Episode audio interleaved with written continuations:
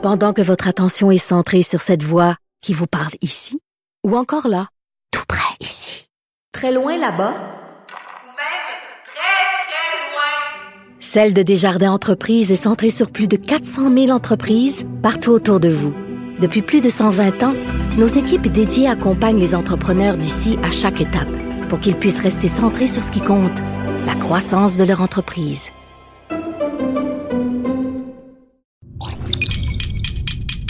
Cube Radio. Radio. Cube, cube, radio. Le retour de Mario Dumont. Deux heures d'info. De 15 à 17. Il provoque et remet en question.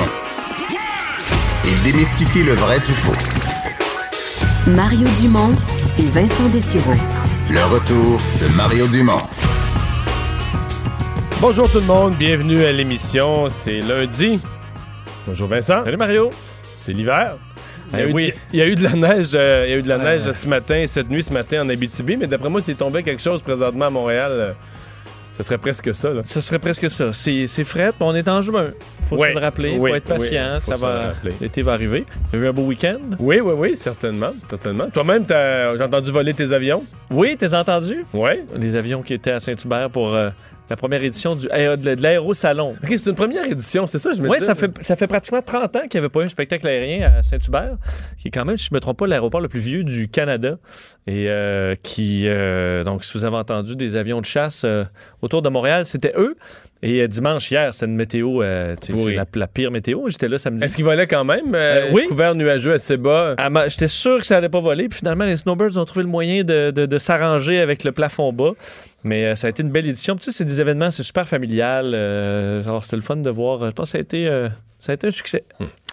Euh, Vincent, euh, ce matin, rapport après des, années de consultation, rapport donc euh, publié, diffusé, présenté sur les femmes autochtones assassinées et disparues. Oui, un rapport, bon, évidemment, qui, qui- qui fait beaucoup jaser aujourd'hui. Un rapport basé sur les témoignages de plus de 2300 personnes partout au Canada. Une enquête qui conclut à la présence d'un génocide canadien. On en avait, bon, on en a parlé dans le dossier des, des femmes autochtones. Euh, aujourd'hui, le premier ministre Justin Trudeau qui a assuré qu'il allait mettre en œuvre le plan national, le plan d'action national pour éliminer les violences faites aux femmes autochtones après que l'enquête, ce qu'on appelle l'enquête nationale sur les femmes et les filles autochtones disparues et assassinées, eut déposé son rapport final.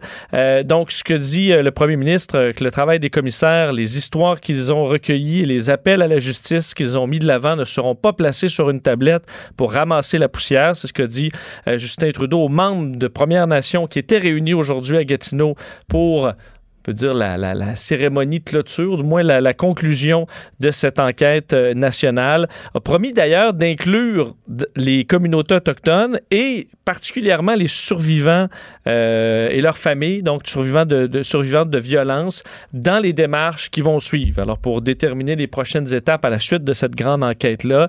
Euh, alors on parle, tu dis le terme qui a fait beaucoup réagir, génocide canadien contre les Autochtones partout au pays, donc des agents de l'État qui font preuve de comportements racistes ou sexistes, de mépris, de négligence et de faute dans l'exercice de leurs fonctions à l'égard des femmes, des filles ou des personnes euh, LGBTQ2 autochtones. C'est ce qui est écrit euh, C'est par les commissaires dans une C'est section. 2 LGBTQQIA.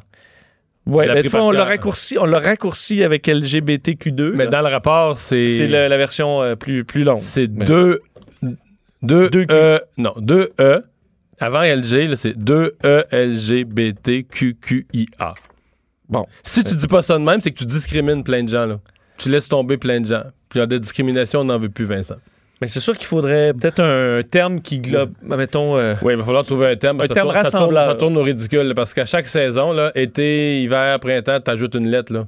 Ouais. T'es rendu rendu à lettres, là. Je pense qu'un terme rassembleur qui serait plus court, ça pourrait Ça être une bonne mieux. idée. On arrive Juste à ça. te dire qu'on parle Oui. d'une série de 21 recommandations euh, adressées, euh, entre autres, au Québec, parce que le- les mots sont assez durs envers euh, le, le Québec particulièrement, euh, où il y a eu beaucoup de, beaucoup de manquements.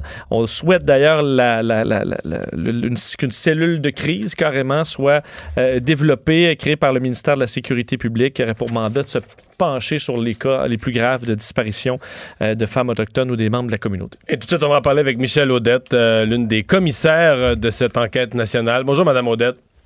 Bonjour à vous tous. Bon, euh, essayez de nous, nous, résumer le plus simplement possible parce que c'est énorme, c'est gigantesque dans ce rapport, mais les grandes conclusions sur le plan de l'action qui est attendu des, des, gouvernements canadiens dans les années à venir?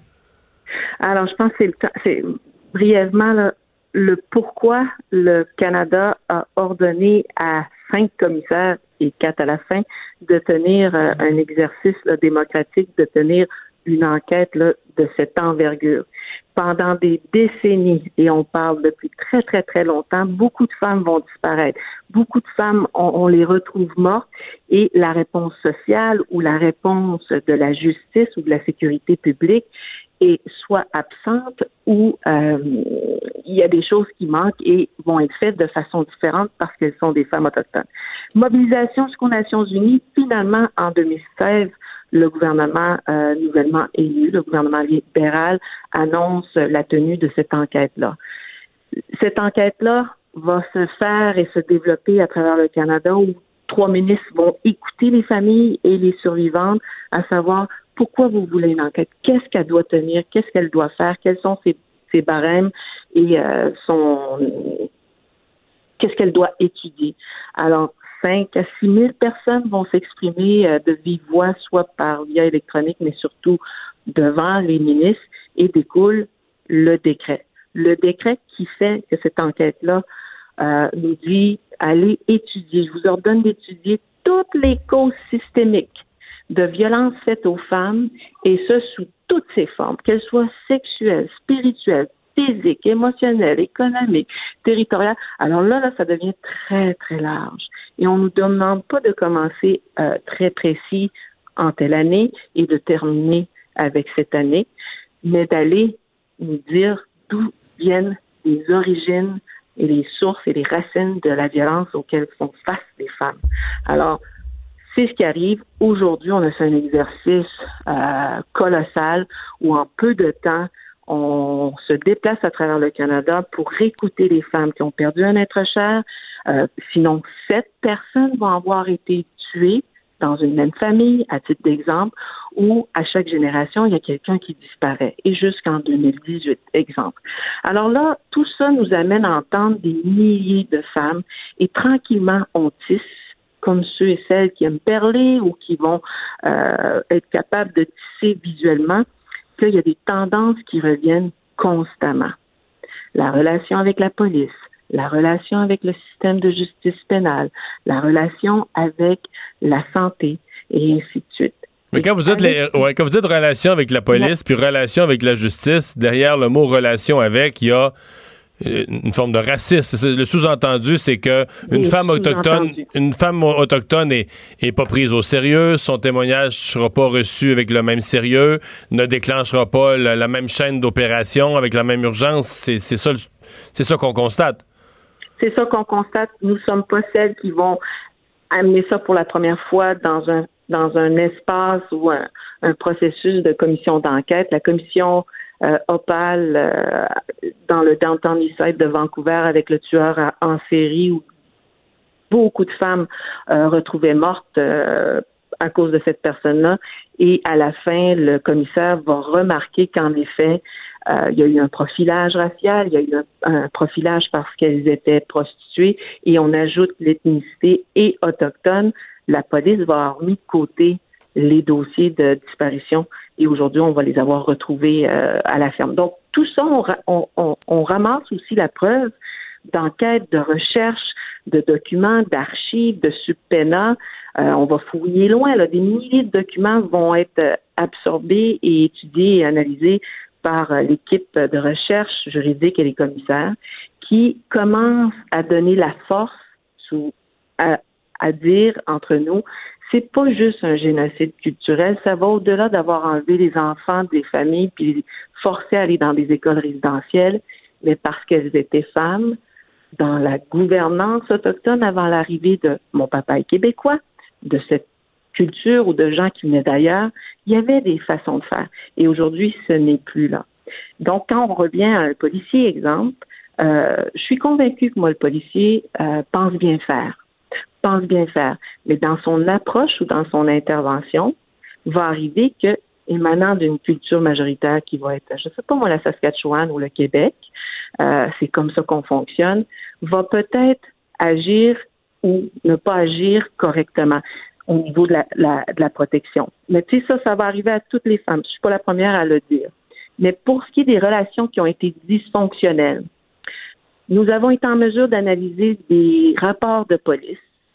On les regarde et on peut pas, jamais un policier va dire, ben c'est vrai, je l'ai nommé euh, de telle sorte parce qu'elle est une indienne ou une sauvage ou j'ai abusé physiquement ou j'ai serré les menottes fortes. Il ne sera pas écrit dans le rapport. Par contre, les photos vont le démontrer.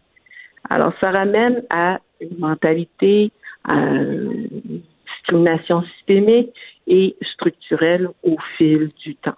Hmm. Euh, qu'est-ce qu'il y a? On nous dit que dans le rapport, il y a un portrait particulièrement sévère de la situation au Québec. Ben, je vous dirais, euh, ça, c'est les médias, euh, je sais pas ouais. du tout, là. Moi, ça, ça peut aider les femmes au Québec, là, mais que le portrait va être à, d'autres endroits beaucoup plus cru, beaucoup descriptif au niveau des assassinats et des, des disparitions. L'enquête, c'est ce qu'elle porte comme nom. Mais quand on prend le temps de regarder le décret, c'est le nom, femme assassinée et disparue, mais son mandat, c'est de trouver les causes qui amènent à une violence au sein des communautés ou à l'extérieur, etc. Donc, au Québec, on va entendre beaucoup de gens, parce que leur enfant tombe malade, les amènent à l'hôpital ou ils se font évacuer d'urgence, pardon, euh, à l'hôpital et les familles retournent ou ils n'ont jamais été avec les enfants. On apprend plus tard qu'ils sont décédés. On n'a aucune idée où ils sont enterrés. On ne sait même pas quelle était la maladie ou les causes du décès, etc., etc.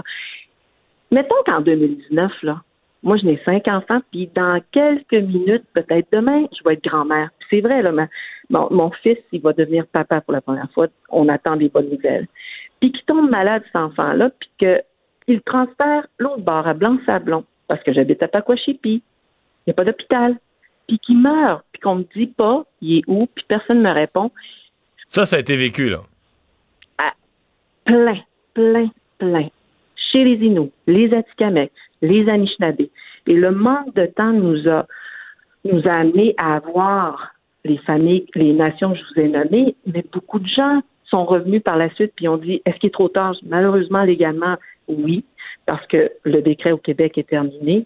Mais d'autres familles ont ajouté leur nom à la liste en disant mais moi aussi mon enfant est tombé malade. Je, on m'a jamais dit il est enterré où? Alors il y a eu cette grande façon de faire culture où quand je dis violence structurelle, là, organisé ou c'était comme normalisé, c'est arrivé au Québec.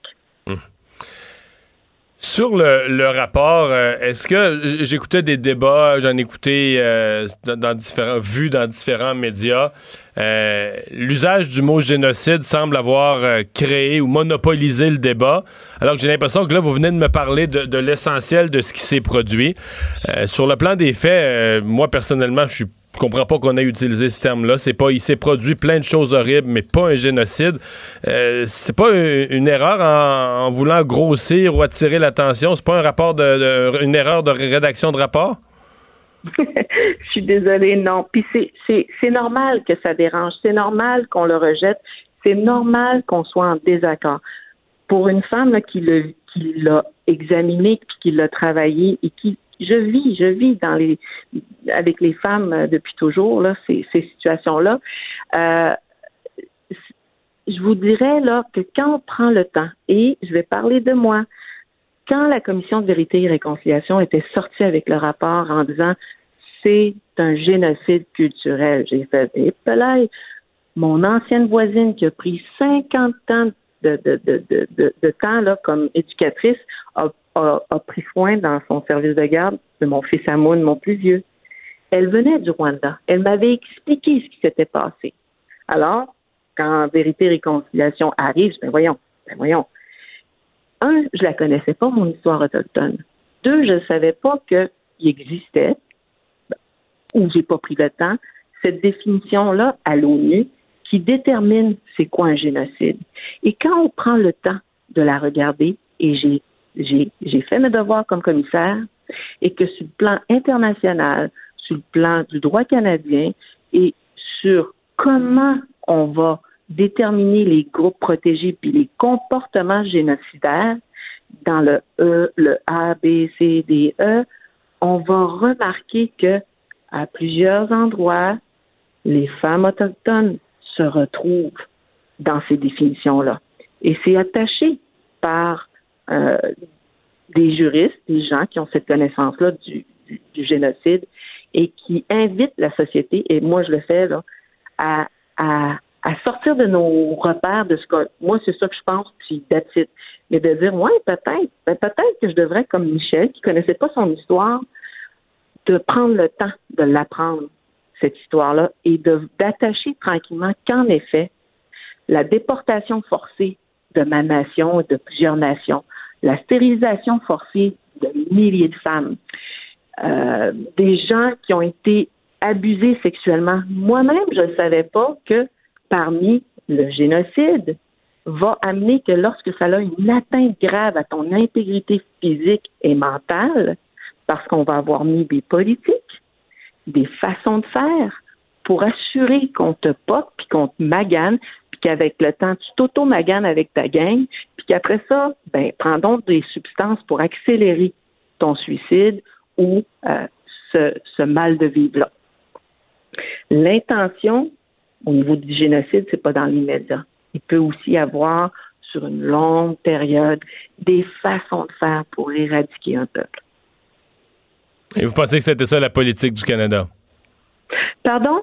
Et, et, et votre conviction, c'est que c'est ça, c'est qu'au plus haut niveau politique au Canada, on a planifié l'éradication des nations autochtones.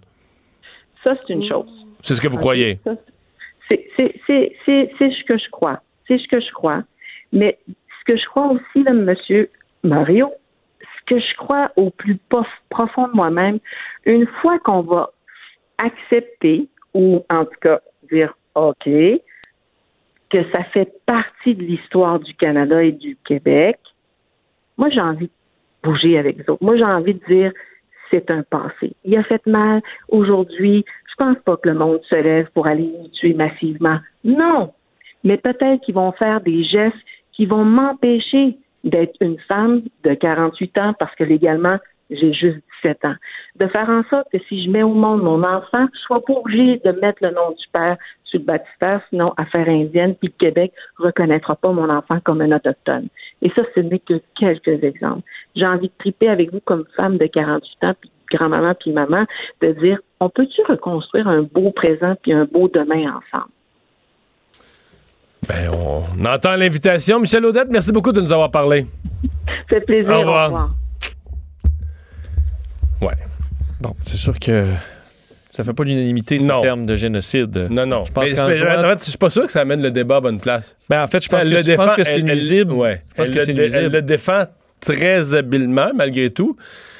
Mais c'est que même si on dit dans le terme de l'ONU, on peut rentrer ça, je pense que dans la connaissance collective, c'est un terme qui qui fonctionne pas sans rien enlever, mais c'est un paquet de petits gestes, enfin, petits ou grands gestes, mais des gestes individuels dans certains cas, qui sont basés sur du racisme et tout ça, tandis que le génocide étant euh, peut-être l'exécution d'un peuple par euh, quelque chose de planifié, entre autres par l'État, ce qui n'était pas, euh, je pense pas que dans les, les politiques canadiennes. euh, L'extermination, le, le principe de génocide culturel, je le comprends davantage Ouais. pour essayer de d'effacer une culture.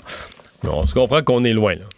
Euh, je voyais bien ton 2LGBTQQIA, donc un terme qui revient euh, plusieurs fois dans ce rapport-là et qu'il faudra peut-être expliquer. Là. Ben, simplifier. Parce que 2E, je comprends qu'il y a des notions autochtones qui s'ajoutent à toutes les autres notions. Puis là, on est rendu personne bispirituelle. Là, on s'écarte peut-être un peu. C'est complexe. Ou euh, les, les, alliés aussi. Parce que oui, mais, le a, le, mais le A, il y en a aussi qui mettent 2A. Oui, c'est ça. Le, le, A pour asexué, puis le deuxième A, c'est pour les alliés. Les alliés. Mais là, euh, mais les alliés sont hétérosexuels, mais si ils respectent toutes les autres lettres, ça serait plate de les laisser tomber, fait qu'il faut les mettre dans un autre A. Ouais. Fait que ça pourrait être 2E LGBT QQA. Euh, non, excuse-moi. Q LGBT QQIAA. Fait que dans le fond, ce titre-là regroupe tous les êtres humains sauf les homophobes. Ouais, ça doit être ça. Euh, on va continuer nos nouvelles. Euh, la gériatrie sociale, un nouveau, un nouveau concept dont il faudra apprendre euh, la définition. C'est Marguerite Blake qui en a fait l'annonce ce matin. Oui, c'est un do- c'est sûr que c'est un dossier qui nous euh, ben, qui, qui- qui est sensible, la population qui vieillit, mais c'est pas parce qu'il y a un groupe de boomers qui, qui vieillissent de plus en plus, qui ne sont pas seuls, même s'ils ont dans certains cas la force du nombre. Euh, on dit que 28 euh, des 75 ans et plus disent entre autres qu'ils n'ont aucun ami intime, parce que dans certains cas, le réseau social, évidemment, s'amenuise avec le temps. Euh, et euh, l'objectif de, de la ministre responsable des aînés, Marguerite Blais, étant de briser cet isolement avec la gériatrie sociale. Donc, on lançait aujourd'hui un programme, un projet pilote de géri- gériatrie sociale, euh, 1,3 million de dollars. Donc, ça, avec- c'est. C'est pas beaucoup, là. Non, c'est ça, c'est très peu. Je, veux dire, je comprends là, que si les gens qui nous écoutent, si vous avez ça dans votre compte de banque, tout à coup, 1,3 million, vous allez, vous allez gagner à l'auto, vous êtes bien content.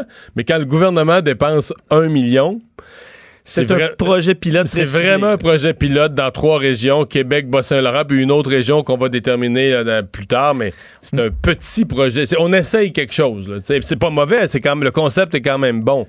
Mais moi, quand j'ai vu 1,3 million à l'échelle d'un gouvernement, C'est sûr que de transférer ça à la population générale à la grandeur du Québec, ce ne sera pas les mêmes montants Non, là, si jamais non, on se rend non. là. Euh, donc, l'objectif est avoir des intervenants sociaux ou un gériatre qui se rendent sur le terrain, rencontrent les, ces, ces- ces personnes-là, comprennent leur réalité, essaient de, de lutter contre l'isolement. Je vais vous faire entendre, d'ailleurs, c'était dans ton émission, Marguerite Blais, sur ce qu'est pour elle la gériatrie sociale. On parle d'une approche pour aider les personnes les plus vulnérables de notre société, qui sont isolées, qui souffrent de solitude, les personnes qu'on a de la difficulté à, à rejoindre rejoindre donc, par le différents euh, mécanismes, que ce soit des travailleurs de milieu, que ce soit par des préposés qui vont déjà à domicile pour donner euh, euh, des, du soutien à domicile, c'est de faire en sorte que nous soyons en mesure de pouvoir sortir ces personnes-là de leur milieu, de leur solitude, et à la fois de les traiter s'il y a des problèmes au niveau médical, mais surtout intervenir pour donner de la vie à ces gens-là tout au long de la vie qu'il leur reste. Surtout qu'il n'y a pas simplement un problème de, disons, de confort dans le fait d'être seul ou de émotif, mais vraiment une, euh, de- des conséquences physiques. là. On sait que les, jeux- les, les personnes âgées qui sont seules euh, ben, ont des chances de mourir plus grandes dans la prochaine année. plus à risque de perdre leur capacité cognitive. C'est prouvé que de parler à des gens, tu sais, on dit il y a plein d'activités qui peuvent te garder l'esprit alerte, là, tu sais, Oui. euh, faire des, des- des mots mystères, des mots croisés, plein de petites activités comme ça. Et la première, dans toute la liste, là, la première, c'est de parler à des gens, c'est de communiquer, là. La première affaire qui stimule puis qui garde ton esprit, qui, qui va retarder la, perte de tes facultés cognitives, c'est de parler à des gens. Mais moi, c'est un- sujet qui m'intéresse beaucoup depuis des années. Et euh, c'est donc une anecdote là, que j'ai que j'ai couverte euh, dans mes premières années que j'étais dans les médias.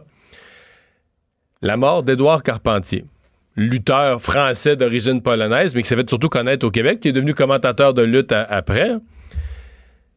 Lui est mort seul. Il avait un fils, euh, mais il s'était chicané avec. Le fils vivait en Europe, lui vivait toujours à Montréal. Et il allait, il était mort, dans un corridor d'hôpital, seul. Donc, il n'a pas pu avoir, tu sais, euh, mettons, ses 24 dernières heures, jaser de sa vie, revenir sur sa vie. Il était seul.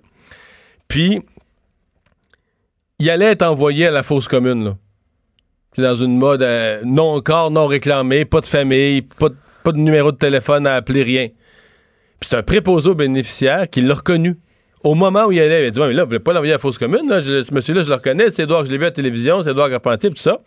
Et là, lui-même, le préposé, par le monde de la lutte, je sais pas par quel chemin, il a, il a trouvé des numéros de téléphone, un autre téléphone, qui a fini par dire oui, oui, oui. Quelqu'un qui connaissait quelqu'un, qui connaissait un entrepreneur, un entrepreneur en pompe funèbre, qui savait être amateur de lutte, puis qui avait connu M. Carpentier, qui a fini par accepter de dire oui, oui, je vais aller le chercher, puis euh, je vais faire, Faire ça, une- sur, je vais faire ça sur le bras, là, un petit minimum. Puis- mais c'est juste pour dire que il est mort, là. Je veux dire qu'il a fait ses dernières années de vie complètement seul. Un beau jour, il était malade, il a appelé l'ambulance, il est rentré à l'hôpital seul, puis il est C'est mort. dans l'anonymat le plus total. Total. Mort seul.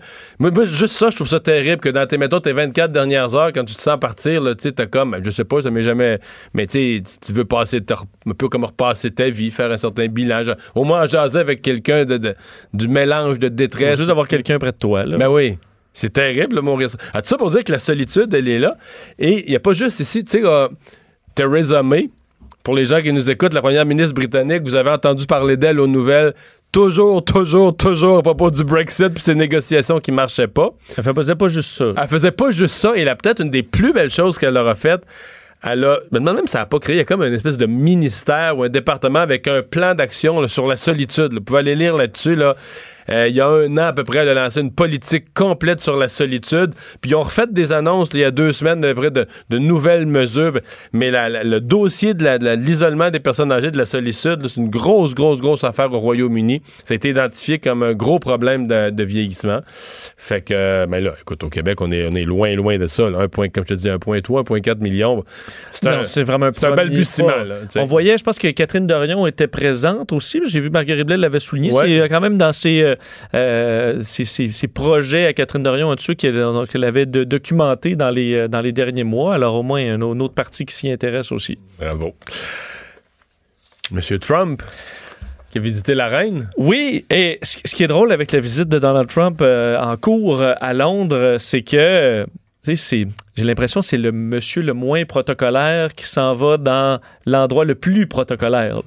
C'est pour n'importe quel politicien habitué du protocole, aller rencontrer la reine. Tu sais pas trop qu'est-ce, Tu- qu'est-ce- quel mot tu dis, la poignée de main. euh, À mon avis, en chemin en avion, là, tu te fais faire un bon briefing sur euh, quoi faites faire, pas quoi ci, faites faire. pas ça. Tu sais, il y a la main en premier, il y a plein de choses, touche pas. Euh, à mon avis, il y a des adjoints à Donald Trump qui, qui doivent être nerveux quand même depuis, depuis quelques jours. On dit oui, il va bien, oui, il va bien faire ça, mais on sait, on sait jamais.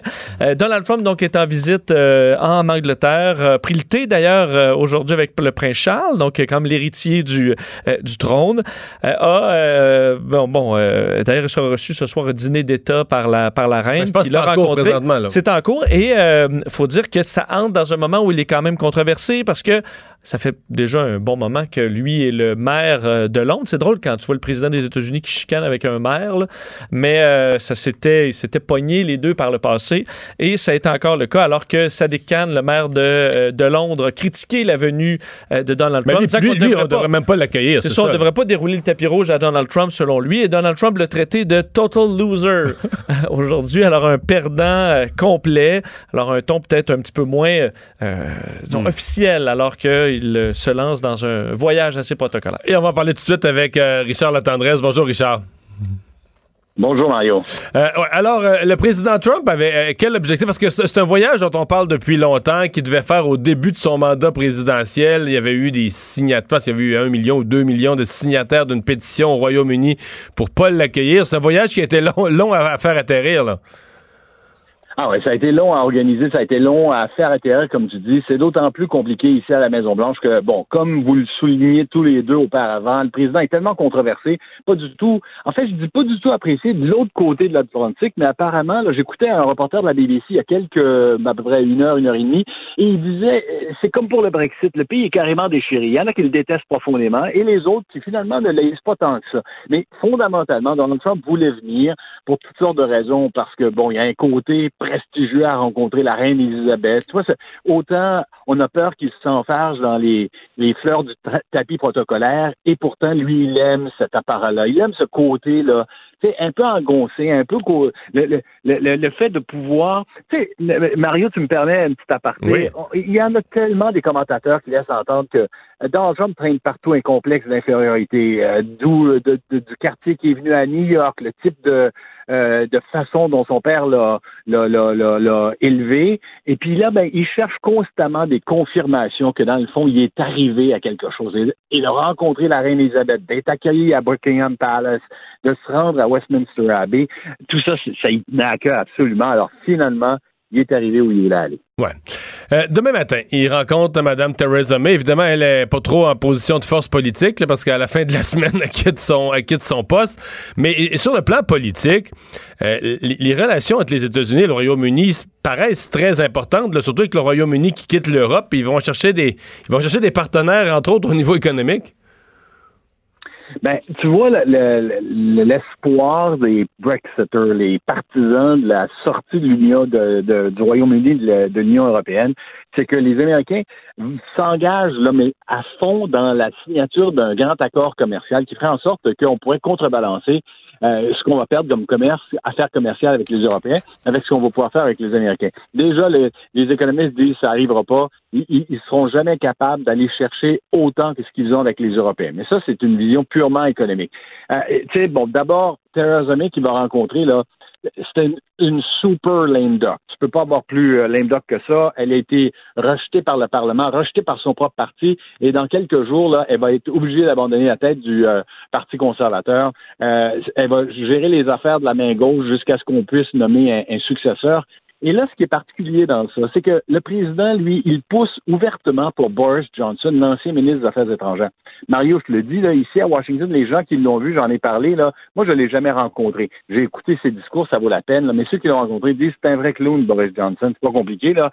C'est un gars qui lance toutes les idées qui lui passent par la tête. Et fondamentalement, son idée, c'est d'arracher le Royaume-Uni de l'Union. Mais après ça. Mais lui, c'est le Brexit dur, c'est le Brexit dur. Le Brexit sans négociation, sans condition, on sort, c'est tout sans accord avec euh, les Européens pour au moins réussir à euh, sauvegarder quelques ententes. Et puis, ce, ce Boris Johnson-là, alors le président des États-Unis a décidé de se mêler de la suite des choses. Donc, un, qui va être le successeur de Theresa May? Ben, quelqu'un plus dur qu'elle, un Brexit dur, comme tu dis. Mais en plus de ça, il dit euh, qui, qui aille de l'avant? Je lisais un de ses derniers tweets qui disait, bon, tu vois, je, je viens juste de me le traduire moi-même, là, euh, un, un, grand accord commercial est possible une fois que le Royaume-Uni se sera débarrassé de ses chaînes toi, euh, je veux dire, s'il prend pas position dans les dans, dans le débat politique actuellement en, en ouais, Grande-Bretagne, je me demandais comment C'est le fun pour les 27 autres pays d'Europe. Effectivement, puis tu sais, ça joue exactement dans son esprit cette idée de dire il veut briser les alliances et favoriser des, des ententes one-on-one, bilatérales plutôt que multilatérales. Et là, il pousse les, les encore un peu plus les, les Britanniques vers, vers la, la, la, falaise, là, tu sais, parce qu'on a beau dire ce qu'on veut, euh, ça va être un, euh, toute une déchirure, toute une brisure pour les, euh, les Britanniques de, de, passer à on est tout seul de notre côté, on essaie de se trouver des partenaires ici et là, alors que malgré tout, dans le grand ensemble européen, ils, ils avaient, ils avaient plusieurs possibilités d'intervenir. Encore là, j'ai l'air de parler contre le Brexit. C'est un choix que les, les, les, Anglais font. Cela dit, les Britanniques font. Cela dit, tout le monde s'entend pour euh, laisser entendre que euh, le débat a été mal géré dès le départ et que s'il y avait un deuxième référendum en ce moment, c'est certain que ça passerait, euh, ça passerait pas l'idée de se sortir de l'Union. Ben, merci beaucoup, Richard. Au revoir. Ça fait plaisir, Mario. Richard La Tendresse, en direct de la Maison-Blanche. On s'arrête. Le retour de Mario Dumont, l'analyste politique le plus connu au Québec. Cube Radio. Vincent, c'était un des grands projets de la CAC, euh, un peu nous sortir du, du bordel informatique, mais aussi euh, mettre vraiment le, le, le, gouvernement en ligne. Oui, tu en parlais tantôt de, de, du projet pilote de gériatrie sociale, oui. disant 1,3 million, c'est, on s'entend, c'est pas beaucoup d'argent, c'est vraiment des montants pour un projet pilote. L'autre annonce aujourd'hui, ben, une enveloppe un petit peu plus importante, 1,2 milliard de dollars sur 10 ans.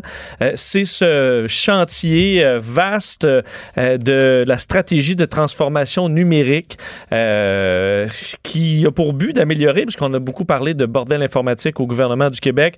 On veut améliorer tout ça, on fait changer profondément euh, ce, ce, les façons de faire pour avoir une progression dans la transformation.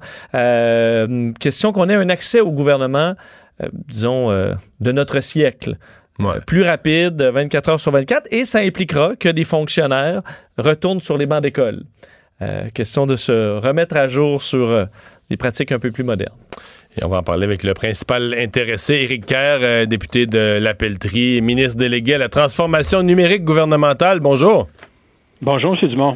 Euh, c'est un projet qui semble en tout cas emballé. Je voyais des gens sur Twitter qui étaient présents à votre annonce ce matin, des gens qui, qui vivent dans le, dans le monde numérique qui disaient enfin notre gouvernement arrive là.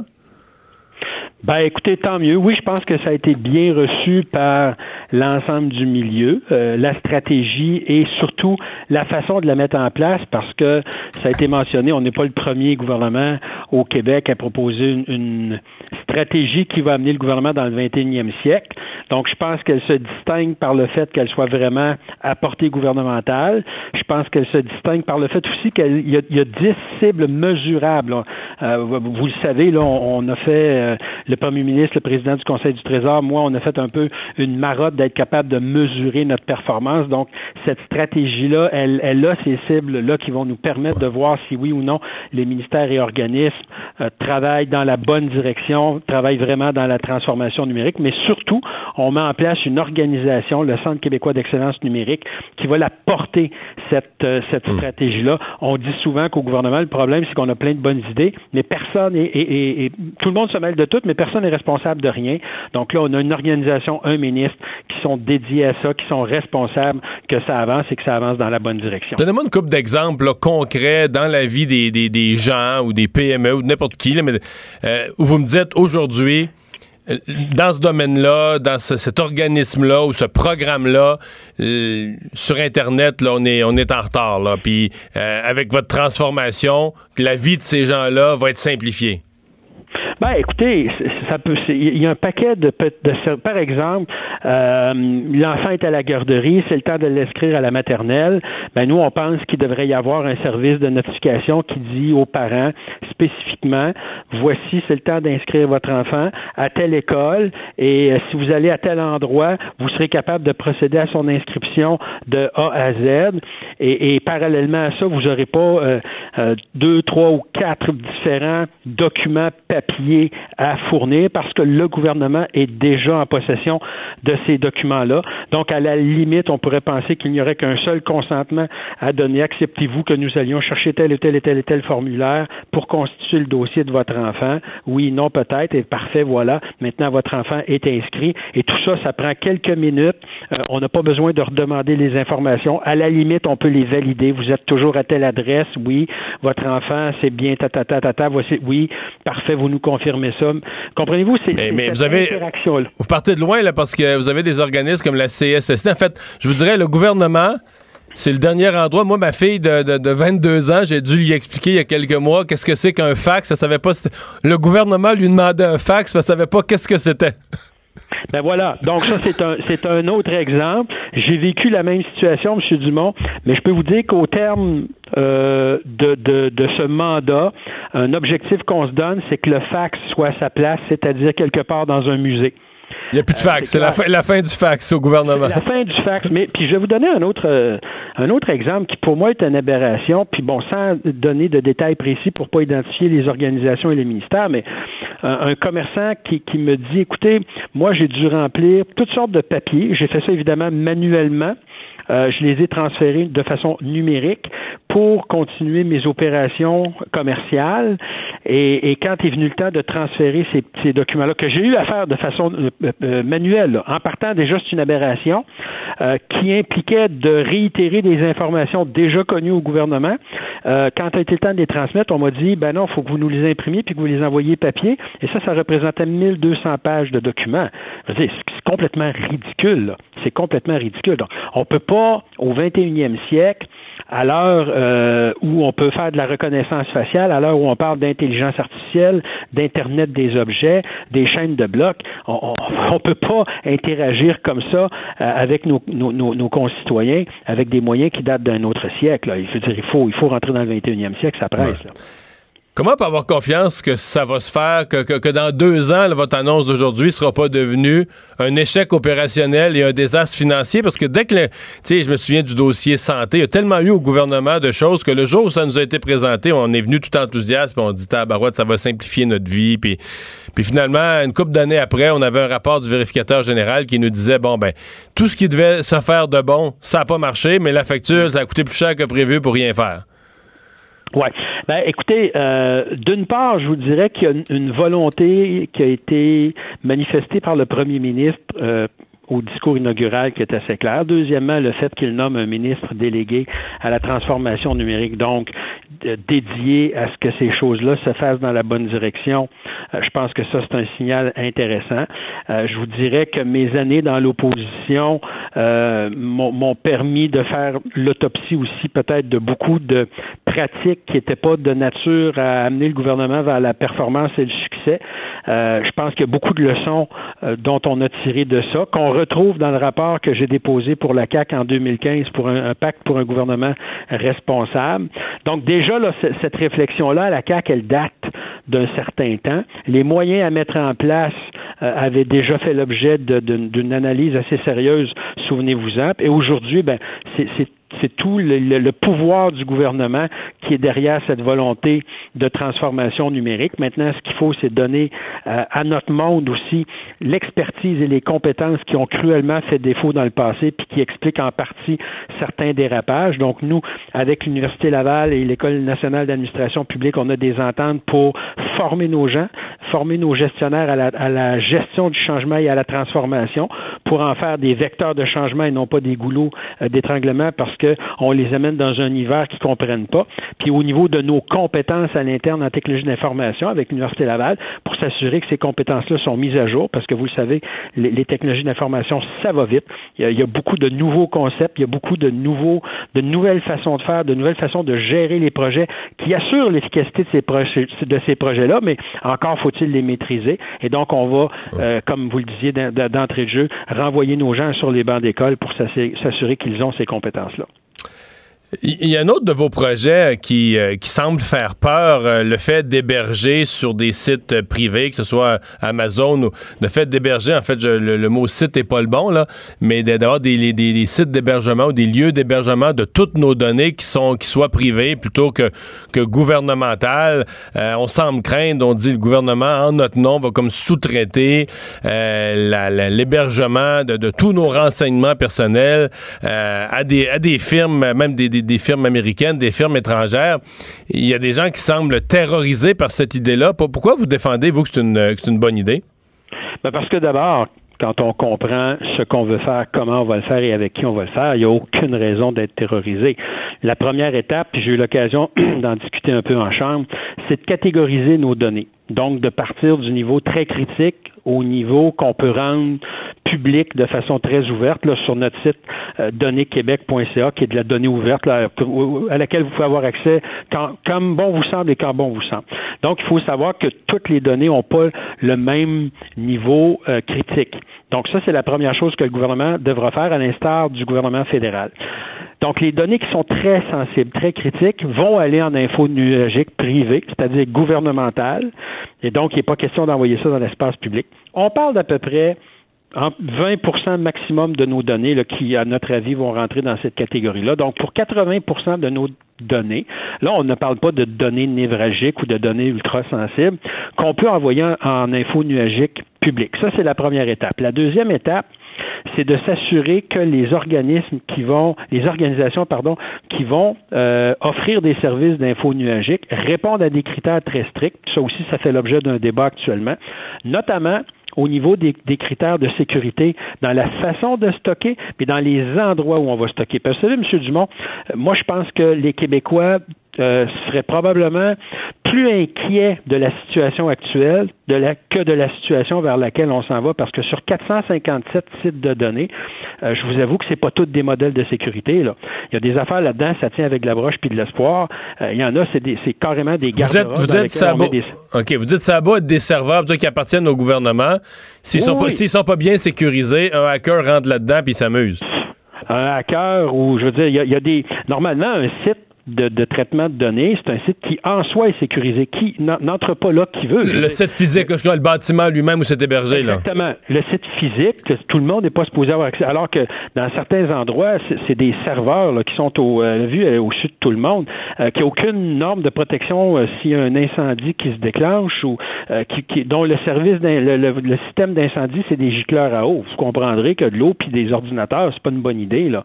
Donc, actuellement, on est dans cette On a aussi des technologies dont on se sert pour stocker nos données qui sont désuètes, mais désuètes à un niveau euh, vraiment très avancé. Donc, ça va nous permettre de ça d'aller vers des technologies de pointe. Vous comprendrez que nos critères font en sorte que et la sécurité va évidemment être très, les, critères de, sécurité vont être très exigeants. Il y a deux normes qu'on accepte pour qu'un fournisseur puisse se qualifier. Ça va être vrai pour les lieux physiques aussi.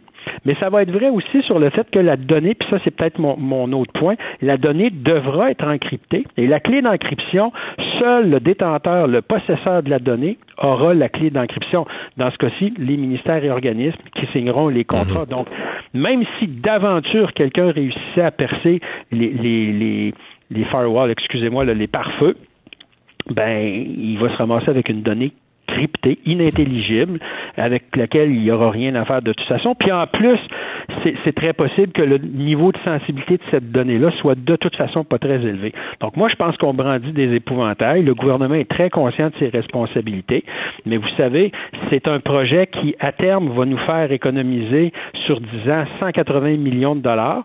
Et la phase 1, la seule phase 1 va nous permettre de libérer 80 ressources à un moment où euh, c'est des denrées rares et on en a besoin. On a une pénurie de main-d'œuvre que nous pourrons envoyer en formation pour ensuite les mettre dans des projets modernes du 21e siècle, que ce soit euh, des télécoms, que ce soit la robotisation de nos processus, que, en tout cas, vous voyez le genre de projet Mhm. sur lesquels ces gens-là pourront œuvrer euh, et faire en sorte que le gouvernement se, mo- se modernise, se rend, devient encore plus efficace, devient encore plus accessible, que les services sont encore mieux donnés de façon plus simple, plus conviviale.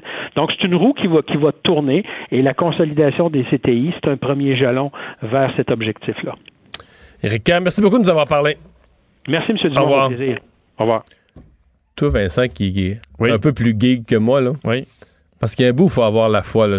Il a l'air d'avoir raison, mais il a l'air de connaître ça, là, Ouais, au moins. ben, on va lui donner. euh, mais le c'est, tout, ce que t'entends, là, ça, tient la route? Euh, ben oui, sauf que c'est un peu euh, comme ce qu'on a entendu souvent en santé. À chaque nouveau ministre de la Santé euh, arrive avec les solutions, puis tout va aller mieux, puis on est comme go, go, go. Puis après ça, on se rend compte que c'est. Non, mais l'idée. par exemple, c'est juste la question de- des serveurs d'hébergement, là, tu sais. euh, Parce que ça fait peur, mettons, qu'Amazon hébergeait plein de données.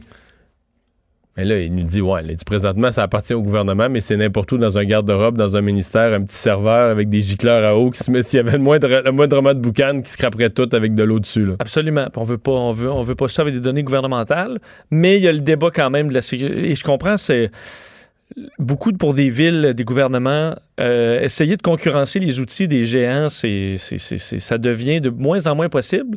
Parce qu'ils arrivent avec des, des services clés en main, là, où ils arrivent à Apple ou Google ou à- avec Ah, un service euh, déjà tout fait pour ton gouvernement. C'est dur de dire non, sauf qu'après ça, ta souveraineté, euh, T'es pogné avec eux autres. t'es pogné avec eux autres.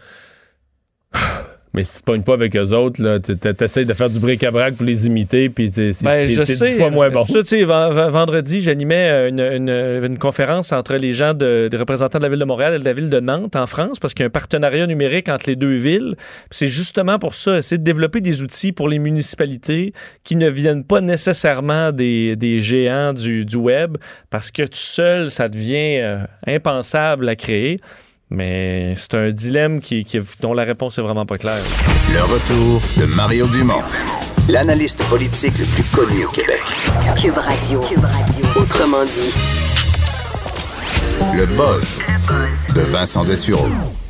Et dans ton boss d'aujourd'hui, Vincent, tu nous parles de Apple qui, quoi, euh, change complètement ses, ses- ses façons d'offrir euh, ses services? Ben, c'est la grande conférence des développeurs aujourd'hui euh, d'Apple. C'est encore en, en cours et on développe. En fait, c'est toutes les annonces concernant euh, beaucoup tout ce qui est euh, tout ce qui est programme, là. donc l'écosystème technologique, si on peut dire. Là. Alors, iTunes et autres. On se demandait d'ailleurs, est-ce que iTunes sera jeté aux poubelles Un programme? La réponse? Ben oui. La réponse est oui. Oui, oui, oui. Ça vient de, ça vient de tomber d'ailleurs. iTunes, iTunes fini. iTunes, c'est fini. Ben, à faire la prochaine mise à jour du iOS, euh, iTunes sera euh, officiellement du passé, ce qui est vraiment une bonne chose. Moi, Ah ben, en fait, surtout sur l'ordinateur. le programme iTunes pour ordinateur, c'est quelque chose de pire que ça? Je me disais toujours, les, ce qu'Apple sais pas, fait, je connais c'est- rien d'Apple. ben, c'est que d'habitude, c'est intuitif, c'est simple. iTunes, là, sur l'ordi, là, c'est compliqué. Euh, En tout cas, j'aime pas particulièrement ce programme-là, qui sera donc séparé, démantelé en trois services, euh, soit le, le podcast, la télé et la musique. Alors, auras des... présentement, c'est tout ça est dans Tout iTunes. ça est, est dans iTunes. Et euh, question de simplifier. Puis c'est sûr qu'il y a un côté euh, euh, aussi, on veut. euh, c'est une entreprise qui aime faire de l'argent aussi. Alors tu pourras diviser des services. mais tu pourras donc plus facilement avoir accès à la Apple TV avec des, des services plus ciblés plutôt qu'avoir le, toujours l'écosystème iTunes plus lourd. Alors le but étant d'avoir des choses un petit peu plus ventilées, disons, avoir quelque chose de plus facile à naviguer que, que iTunes. Dans les autres euh, annonces aujourd'hui, parce qu'il y en a eu, il y en a eu quelques-unes. Entre autres, on a commencé en dévoilant euh, une nouvelle, bon, des nouveautés pour la montre, euh, donc euh, la, la Apple Watch, euh, qui, on semble comprendre que c'est pas l'Apple Watch quelque chose pour les jeunes. C'est pas les jeunes qui ont des Apple Watch. C'est davantage, on dit, euh, quelque chose pour les papas. Là. ou les mamans? Surtout les mamans, je pense, non? Euh, les papas. Ouais, les gars aussi. Ouais, ouais, mais c'est 45 ans et plus, là. Exact. Alors, je pense qu'Apple a essayé d'avoir le nouveau truc bien trendy, mais on se rend compte que les, jeunes, euh, la Apple Watch. Mais alors, c'est cher. Effectivement. Les jeunes, ils ont leur sel, ils sont contents avec ça, là. Exactement. Tu sais, pour s'envoyer des messages ou tout le monde, c'est peut-être pas l'idéal. Euh, c'est peut-être meilleur pour ceux qui veulent suivre leur, leur, euh, leur santé, entre autres. Alors, on annonce de nouveaux outils pour la Apple Watch, entre autres, euh, pour pouvoir analyser le cycle menstruel grâce à Ah la montre. Ouais, parce que tu as déjà, tu peux suivre, euh, tu sais, le, l'association des ça. cardiologistes la semaine passée, c'est quoi que ça, ça peut voir venir une crise de cœur? ça Oui, en fait, ça développe, vu que ça suit ton, euh, ton, ton rythme cardiaque tout le temps, ça peut repérer certains, certaines anomalies euh, du cœur et t'avertir d'aller voir un médecin, par exemple. Et là, ce sera pour le cycle menstruel. Alors, vous pouvez suivre ça de façon plus euh, précise. Elle s'avertit aussi le son ambiant. S'il est trop élevé, que ça peut causer des séquelles aux oreilles. Alors, ça pourra te, faire des, avertissements. Alors, toutes sortes de données, entre autres médicaux, qui seront de plus en plus précis, qui seront bien protégés, dit, euh, dit Apple. Ça, ben, faut, faut, faut, le- faut leur faire confiance là-dessus. On rajoute aussi ce qu'on appelle le côté sombre. Euh, le téléphone pourra, en fait, devenir un peu avec le, tout le fond noir, sauf le texte éclairé, plutôt que normalement, c'est ton téléphone au complet qui éclaire quand tu l'allumes, tu comprends? Donc, pour que ce soit plus facile à lire, La- à moins la fa- noirceur, à- à la noirceur, moins fatigant pour les yeux. Euh, Oh. Et aussi plus euh, donc, euh, moins énergivore pour la batterie. Tu auras donc un mode qui permet de rendre le tout tout presque noir, sauf l'écriture, ce que tu as besoin de lire. Euh, nouvelles options pour la Apple Maps, que je déteste, là, pour ceux qui utilisent Apple Maps, alors ce sera, ce sera amélioré. Et l'annonce très attendue chez ceux qui utilisent, qui font entre autres du montage vidéo, qui ont besoin d'ordinateurs très puissants, un nouveau Mac Pro. Donc ça, c'est la, la machine de guerre. ça, c'est la machine des graphistes, photographes, etc. là. Exactement. Donc, on annonce une, une nouvelle version. C'est quand même beau, là. Ça ressemble un peu. euh, retourne au style euh, râpe à fromage. Hein? Donc, c'est une espèce de. Le panneau est tout troué, là, dans le but de ventiler l'appareil plus vite. Ça donne un style un peu particulier. Vous l'aimerez, vous l'aimerez pas. Processeur 28 cœurs. Système de refroidissement, euh, bon, super efficace, qui devrait amener des performances assez magistrales. Le problème, 6000 dollars US, prix de base. 6 000 US. 6000 US. Là, on est autour de 8 000 Canadiens facilement. là. Et l'écran qui va avec, puisque tu veux ben, l'écran aussi. Un écran euh, 32 pouces 6K, ce qui est totalement inutile à mes yeux, parce que le 6K, euh, ça sert à quoi d'avoir 6K? Il n'y a rien qui diffuse en 6K, 4K, mais à mon avis, on est correct pour euh, une décennie. Là.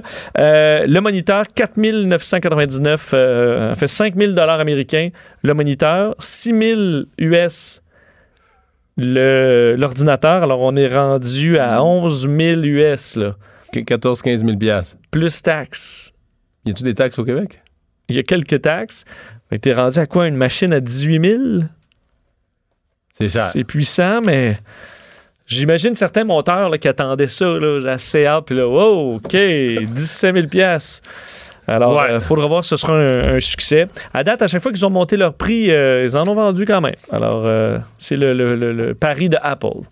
Pourquoi on parle d'une pièce d'échec aujourd'hui dans l'actualité? Bon, euh, t'es un joueur d'échecs? Non. Non? Putain, Je sais pas pourquoi j'ai pris ça pour acquis que tu joues aux échecs. non? Je connais les règles en général, mais je trouve ça plate pour mourir. Ah ouais? Ah, plate. Bon, bon, bon, bon. Euh, toujours est-il qu'une famille a retrouvé dans leur. euh, en fait, c'était dans un tiroir depuis 55 ans une, euh, une pièce de, de- donc d'échecs ancienne qui avait été achetée en 1964 en Écosse pour prix de 6 Une belle pièce. Mais pas un jeu, juste une pièce. Juste une pièce euh, gravée, là. On voit que c'est un gardien avec un bouclier puis une, une, euh, une épée et tout ça. Ça avait été, donc, ça reposait dans un tiroir depuis 55 ans. Et les descendants de la dame qui a acheté ça en 1964 euh, sont allés l'évaluer pour se rendre compte que c'était une pièce d'un jeu euh, qu'on appelle les Lewis Chessmen. Un jeu.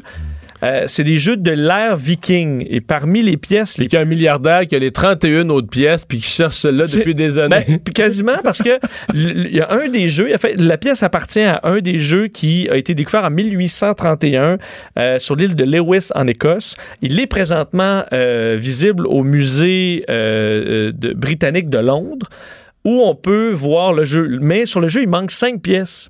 Quatre en fait, l'équivalent de quatre tours, parce que les tours, c'est pas nécessairement des tours, c'est des, euh, des personnages, mais l'équivalent de quatre tours et d'un chevalier, Donc, qui ça, c'est le chevalier. Et non, c'est la tour. C'est une tour, OK. Parce que c'est ça, c'est un, c'est un petit peu un personnage là, militaire que, euh, qu'une tour réelle, mais il fait le, le travail de la tour dans les coins. Et c'est un des, euh, d'une des pièces manquantes de ce rare jeu-là. Mais ce qui est spécial, c'est qu'on va pas le- l'ajouter, la pièce manquante, au jeu. On va mettre tout simplement la pièce aux enchères chez Sotheby's le mois prochain. Et on évalue que la pièce achetée 6 vaudrait probablement autour de 1,7 million de dollars canadiens. Euh, Ils doivent trouver que c'est une bonne idée de l'avoir sorti des boulamites. ben, je pense que oui, trouve ça, ah, une petite pièce. euh, mais c'est que, faut dire, les artefacts de l'ère viking sont assez rares et ça fait partie des. Mais ils l'ont ils fait évaluer. Parce que, tu sais, l'évaluateur a quand même été honnête. Tu sais, mettons, il aurait pu tu peux leur dire, là, ah, c'est une belle pièce, moi, je vous donne 200 pièces pour ça. Hey, il aurait dit oui, probablement, les gens, ils auraient été contents, ils auraient dit deux, hey, tu sais. Oui, ben en fait, ils sont allés voir un expert européen des sculptures chez Sotheby's. OK, donc ils se sont quand même doutés que ça valait quelque chose. C'est ça, c'était pas le pawn shop du, du coin. Je pense qu'effectivement, ils, ils se doutaient qu'il y avait là quelque chose d'intéressant. Surpris du montant, c'est sûr. D'ailleurs, le- le- le- l'expert chez Sotheby's disait c'est une des plus grandes découvertes de sa, de, de sa carrière. Alors, ce sera mis en vente le mois prochain si jamais vous voulez euh, l'acheter. Évalué donc entre 1 et presque 2 millions de dollars canadiens. Euh, cette, cette pièce du 12e siècle, donc gravée à la main dans une euh, défense de Morse. Euh, alors, une pièce extrêmement rare qui sera vendue prochainement. Si ça vous intéresse, c'est le mois prochain. Ouais. Et d'ailleurs, on cherche toujours les quatre manquantes. On- Ça prendra, peut-être qu'on en retrouvera une dans 100 ans ou dans 50 ans. Éventuellement, Fouillez dans vos tiroirs. vous pourrez retomber sur C'est peu probable, le mais vieux. Guédi de grandement, là, tout, tout euh, On sait jamais. Euh, L'intelligence artificielle qui inquiète le monde de la porno. Ouais, une histoire euh, que j'ai trouvée particulière alors qu'on parle de technologie euh, de, bon, depuis tantôt avec Eric Kerr et, et avec le dossier d'Apple. C'est une histoire qui a fait, qui a fait jaser depuis, depuis hier et qu'il faut quand même prendre avec des pincettes parce que sur un réseau social chinois, on est sorti une histoire comme quoi un programmeur avait développé un système d'intelligence artificielle, de reconnaissance faciale qui permet de, euh, admettons, tu écoutes une vidéo pornographique et que tu veux savoir qui est cette euh, actrice ou cet acteur, le système de reconnaissance faciale serait capable euh, d'identifier la personne qui est dans une vidéo en faisant le lien vers son Facebook ou un réseau social euh, chinois ou autre, ou TikTok ou Facebook. Et euh, ce qui permettrait donc d'identifier les personnes qui se retrouvent dans une vidéo euh, mais qui sont pornographique. des, des acteurs. Des acteurs. En fait, on- le système serait capable, selon les dires, de euh, reconnaître 100 000 acteurs pornographiques mais d'un ils peu partout à travers le monde. à ils sont pas dans le générique à la fin, je sais pas, pas dans le porno, là. Ben, ça dépend parce que là, on se retrouve surtout sur du Pornhub et des sites comme ça où il n'y a pas de générique. Ah oui, je comprends, je comprends. comprends? je C'est comprends. pas, Pas, euh, pas des films c'est pas officiels. des cassettes, Non, non, non, je Je pense comprends. que c'est de moins en moins populaire, ça. Les cassettes. Mario, les, ouais, les, les cassettes. VHS. Ou les films de. En arrière du rideau au club vidéo. Il y en a moins. Alors, j'ai l'impression que les gens se rendent moins au générique ou qu'il y a carrément pas de générique.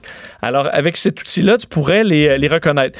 Pourquoi ça, ça a inquiété tout le monde? C'est que d'un, il faut prendre ça avec un grain de sel. C'est qu'il n'y a, y a rien qui prouve que cet outil-là existe pour vrai. Euh, C'est quelqu'un qui a raconté ça sur euh, les réseaux sociaux chinois. Ensuite, ça a été analysé par des gens, de, des, jeunes de l'université de Stanford qui se sont inquiétés. Ensuite, le Rolling Stones Magazine a repris ça.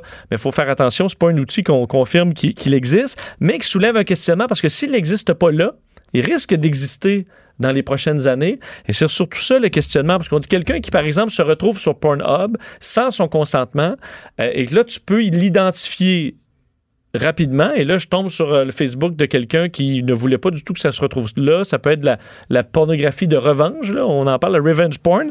Euh, ça pourrait être ce genre d'élément-là, ou carrément être un danger pour des acteurs ou d'anciens acteurs. Quelqu'un qui a fait un film pornographique dans sa jeunesse, qui est rendu ailleurs dans sa vie, pas nécessairement le goût que son véritable nom ou son identité soit aussi facilement reconnaissable de partout à travers le monde.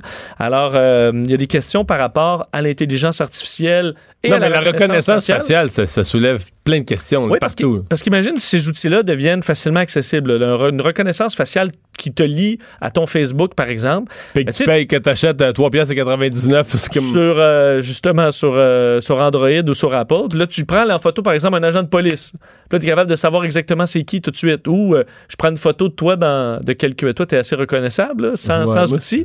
Mais quelqu'un dans la rue, là, je le prends en photo, puis je suis capable de savoir automatiquement c'est qui. Euh, ça soulève des questions sur le futur de notre vie privée. Est-ce que n'importe qui veut se faire prendre en photo partout pour savoir ton identité? Euh, alors, euh, il y a des inquiétudes. D'ailleurs, Pornhub avait déjà dé- voulu développer un outil qui fait que si tu tripes sur un acteur porno, ben, le système t'aurait automatiquement retrouvé cet acteur-là dans les autres films sur le site. Et ça avait été dénoncé, entre autres, par des acteurs et des actrices porno qui disaient ça va trop loin, ce, principe de reconnaissance faciale. Alors, euh, est-ce qu'il nous devra avoir des règles contre ça? Parce que c'est une technologie qui est pleine de promesses, mais qui inquiète aussi. Le retour de Mario Dumont, le seul ancien politicien qui ne vous sortira jamais de cassette. Mario Dumont et Vincent Dessureau. Jusqu'à 17. Cube Radio. Vincent, gros dossier ce matin dans Le Devoir euh, qui a envoyé un journaliste carrément euh, en Norvège. Oui, et euh, le, le débat est intéressant en Norvège parce que euh, ici, on s'est demandé, euh, enfin, on se le demande encore, est-ce qu'on devrait. euh, ben, Bon, ça, on demande quasiment plus, là. Euh, quasiment abandonné, là. Un peu de pétrole en Gaspésie, un tout petit peu. Puis, euh, Puis l'Anticosti, on a oublié ça. effectivement. Il y a Old, Ha- Old Harry, qui est un gisement dans le, dans le golfe Saint-Laurent. Que probablement que c'est si nous on l'exploite pas, c'est Terre-Neuve qui va. Parce que c'est le même gisement par en dessous. et Terre-Neuve va venir le siphonner par en dessous. C'est vrai, avec un long Old. Harry? Oui. Non, mais c'est parce que le gisement, il est sous le sol. Tu comprends? Il est sur une longue. euh, Si tu le pompes euh, d'un Ben ouais. bord, il se vide de l'autre. il se vide de l'autre, c'est ça. Alors pourquoi pas? Euh, mais on se questionne, est-ce que des pays qui veulent être verts? Renoncent à produire leur, leur pétrole euh, et à l'extraire? Il faut croire qu'en Norvège, c'est pas le cas, alors que c'est un- on voit que c'est un pays, on a un financièrement qui va Ben là, extrêmement bien. qu'il y a des programmes sociaux tout extraordinaires à cause du pétrole, plus un fonds, un fonds d'héritage qu'ils ont mis de côté en plus de tout ce qu'ils se sont déjà payés. Il faut dire tout un fonds, là. Un fonds euh, qu'on évalue à 1000 milliards de dollars américains.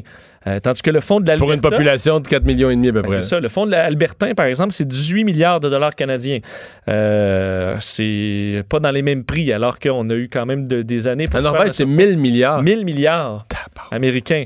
Alors, on est quand même. Puis, je veux de dire, puis ils se sont pas privés pour ça. Je veux dire, ils ont le meilleur système d'éducation. Ils ont tout plein d'affaires top, top, top. là. Exact. On c'est un coin où quand même la voiture électrique, donc des gens qui sont consciencieux de, de l'environnement, mais euh, quand Ils respectent, temps de- leur cible, ils respectent leur cible des changements climatiques, contrairement à nous. Mais quand vient le temps d'extraire du pétrole, on en extrait entre autres à Stavanger, une des villes euh, capitales de l'industrie euh, pétrolière, ce que raconte le, le devoir aujourd'hui, avec des plateformes de forage au, au large des côtes no- norvégiennes qui se font quand même nombreuses. Le secteur qui, en Norvège, secteur pétrole et de gaz, compte pour 16% du produit intérieur brut, 40% des exportations et 20% des revenus de l'État. 20% des revenus de l'État, c'est quand même, énorme. D'ailleurs, on dit que les Norvégiens eux-mêmes savent que leur confort est intimement relié euh, au, euh, euh, au pétrole. Et là, le questionnement, c'est que, évidemment, les... c'est toujours- un peu toujours ça qui arrive avec le pétrole, c'est que là, on va là où c'est le plus facile d'en extraire, mais ensuite, il faut aller plus loin, il faut aller plus loin. Et c'est un peu le, le débat qu'il y aura dans les prochaines années. Est-ce que les compagnies norvégiennes pourront aller davantage là, en mer du Nord, des coins où on peut, où on, s'inquiète, euh, bon, éventuellement qu'il y, qu'il y a des problèmes euh, environnementaux avec l'extraction? Les compagnies se vantent de dire que c'est eux qui produisent le moins de CO2 par baril. Alors, c'est 9 kg de CO2 par baril, contrairement à 18 ailleurs dans le monde.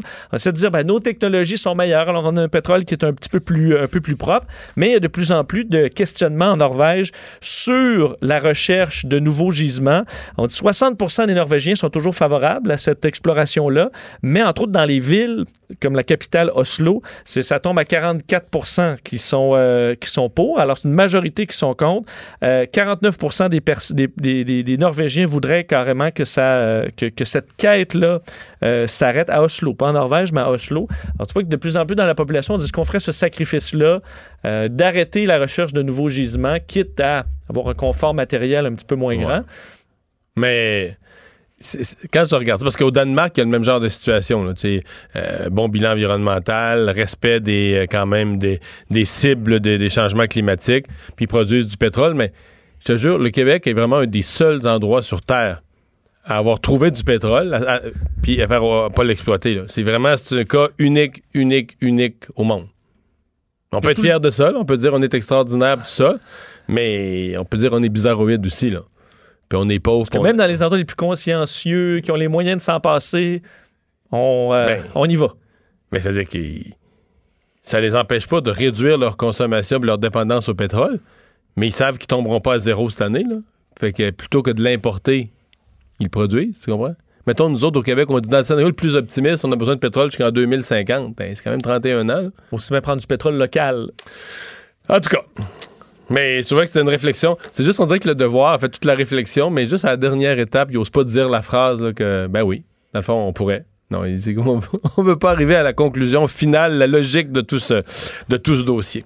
Euh, annonce ce matin, euh, Vincent, concernant le tunnel euh, Louis-H. Lafontaine. Ouais, il faudra. euh, moi, qui, qui- c'est mon tunnel. C'est ma sortie. Moi, j'ai Oui. toujours, j'ai surveillé. Puis, honnêtement, je, je souhaite aux gens qui prennent le, le, le- le- qui vont prendre le nouveau pont Champlain que ce soit à temps puis que ça se passe bien. Mais je me dis, à chaque fois qu'on reporte, là, ça reportait les travaux dans mon coin à moi, dans le, dans le coin du tunnel Hippolyte Lafontaine, parce qu'on l'a dit, on n'allait pas commencer les travaux dans le tunnel avant que le pont soit ouvert. Non, non, non, ce serait trop. Mais là, on arrive, ça va être le tour euh, des gens, euh, donc plus, plus, près du tunnel La Fontaine, à y goûter dans les prochaines années. Aujourd'hui, conférence de presse euh, conjointe entre le ministre de l'Infrastructure et des collectivités, François-Philippe Champagne, et le ministre délégué au transport responsable de la métropole, euh, Chantal Rouleau, annoncé que euh, on allait investir plus d'un demi-milliard de dollars dans la réfection du pont tu- euh, tunnel Louis-Polyte La Fontaine. Les travaux qui vont débuter l'année prochaine et s'étendre jusqu'en 2024. Alors, il faut expliquer que les, les, bon, les, les pa- les paliers de gouvernement sont, dit-il, di- au diapason. Alors, on va, on, s'entend bien. On ne sait pas exactement comment, on n'a pas de données de montant euh, qui paye quoi encore parce qu'on veut se garder une liberté au niveau des processus d'appel de proposition. Alors, on ne veut pas donner trop de détails, mais ce sera euh, un projet d'envergure d'à peu près un demi-milliard de dollars. L'annonce permettra de commencer les travaux préparatoires. Alors, l'échéancier, ce à quoi ça ressemble, les travaux commencent le printemps prochain, donc dans un an, euh, en 2020, après l'ouverture du pont Samuel de Champlain. Au début, donc, des travaux, des travaux préparatoires, et c'est dans la deuxième et troisième année du chantier du pont-tunnel où là, vraiment, on va y avec une voie de circulation retranchée dans les deux directions, fermeture complète du pont-tunnel euh, pendant plusieurs week-ends et plusieurs nuits aussi. Alors, ce qu'on refait, euh, ben, une cure de rajeunissement profonde du tunnel, euh, l'éclairage, la chaussée, signalisation et tout ça, pour l'allonger, allonger la durée de vie de 40 ans, c'est ce qui est, l'objectif. Alors que la dernière restauration, c'était en 1976, la rénovation majeure. Ça date un peu. Et là, euh, dans les mesures d'atténuation, on veut évidemment que les gens changent tout simplement leur façon de, de, de, de voyager, qu'ils évitent le coin, qu'ils prennent le transport en commun. Euh, et on évalue la possibilité d'une navette fluviale qui pourrait transporter à la fois des marchandises et des piétons euh, entre la rive sud et le centre-ville. Alors, ça pourrait être une des solutions proposées, mais ce qui est sûr, c'est qu'on on va y goûter dans ce coin-là. On va en parler tout de suite avec Chantal Rouleau, ministre déléguée au transport, responsable de la métropole. Bonjour, Mme Rouleau. Bonjour, M. Dumont. Bon, euh, on s'est entendu avec le fédéral sur ce dossier-là. On dit que dans d'autres dossiers, c'est plus difficile, mais pour le tunnel, ça a marché? Oui, ça va très bien avec euh, avec le fédéral pour euh, le tunnel. J'ai fait cette annonce-là ce matin avec le ministre Champagne et euh, c'est clair que le fédéral va participer euh, financièrement à les réflexions euh, majeures du, euh, du tunnel Louis-Polyte Lafontaine. C'était quelque chose qui était annoncé déjà, on le savait. Puis là, ben voilà, euh, on va démarrer les travaux. Là. On Ouais. annonce que les travaux vont se faire à partir de 2020. Mais ce qui est important aussi, c'est de parler des mesures d'atténuation qui vont être mises en place pour permettre la, la, la meilleure mobilité possible des citoyens entre la rive sud et l'île de Montréal, dans l'est de Montréal, évidemment. Mais donc, pour cette année, il n'y a pas de travaux? On commence vraiment l'an prochain. Ben, cette année, il va y avoir certains travaux euh, d'asphaltage qui vont se faire euh, dans le tunnel. Il faut pas être étonné, c'est parce que euh, on veut s'assurer que la, la chaussée soit euh, sécuritaire, soit bien faite, pour que lorsque les travaux démarreront, il y aura toujours euh, deux voies de- qui seront euh, dégagées, donc que ces voies-là soient, soient bien entretenues, là, qu'elles puissent répondre adéquatement aux besoins qu'on aura.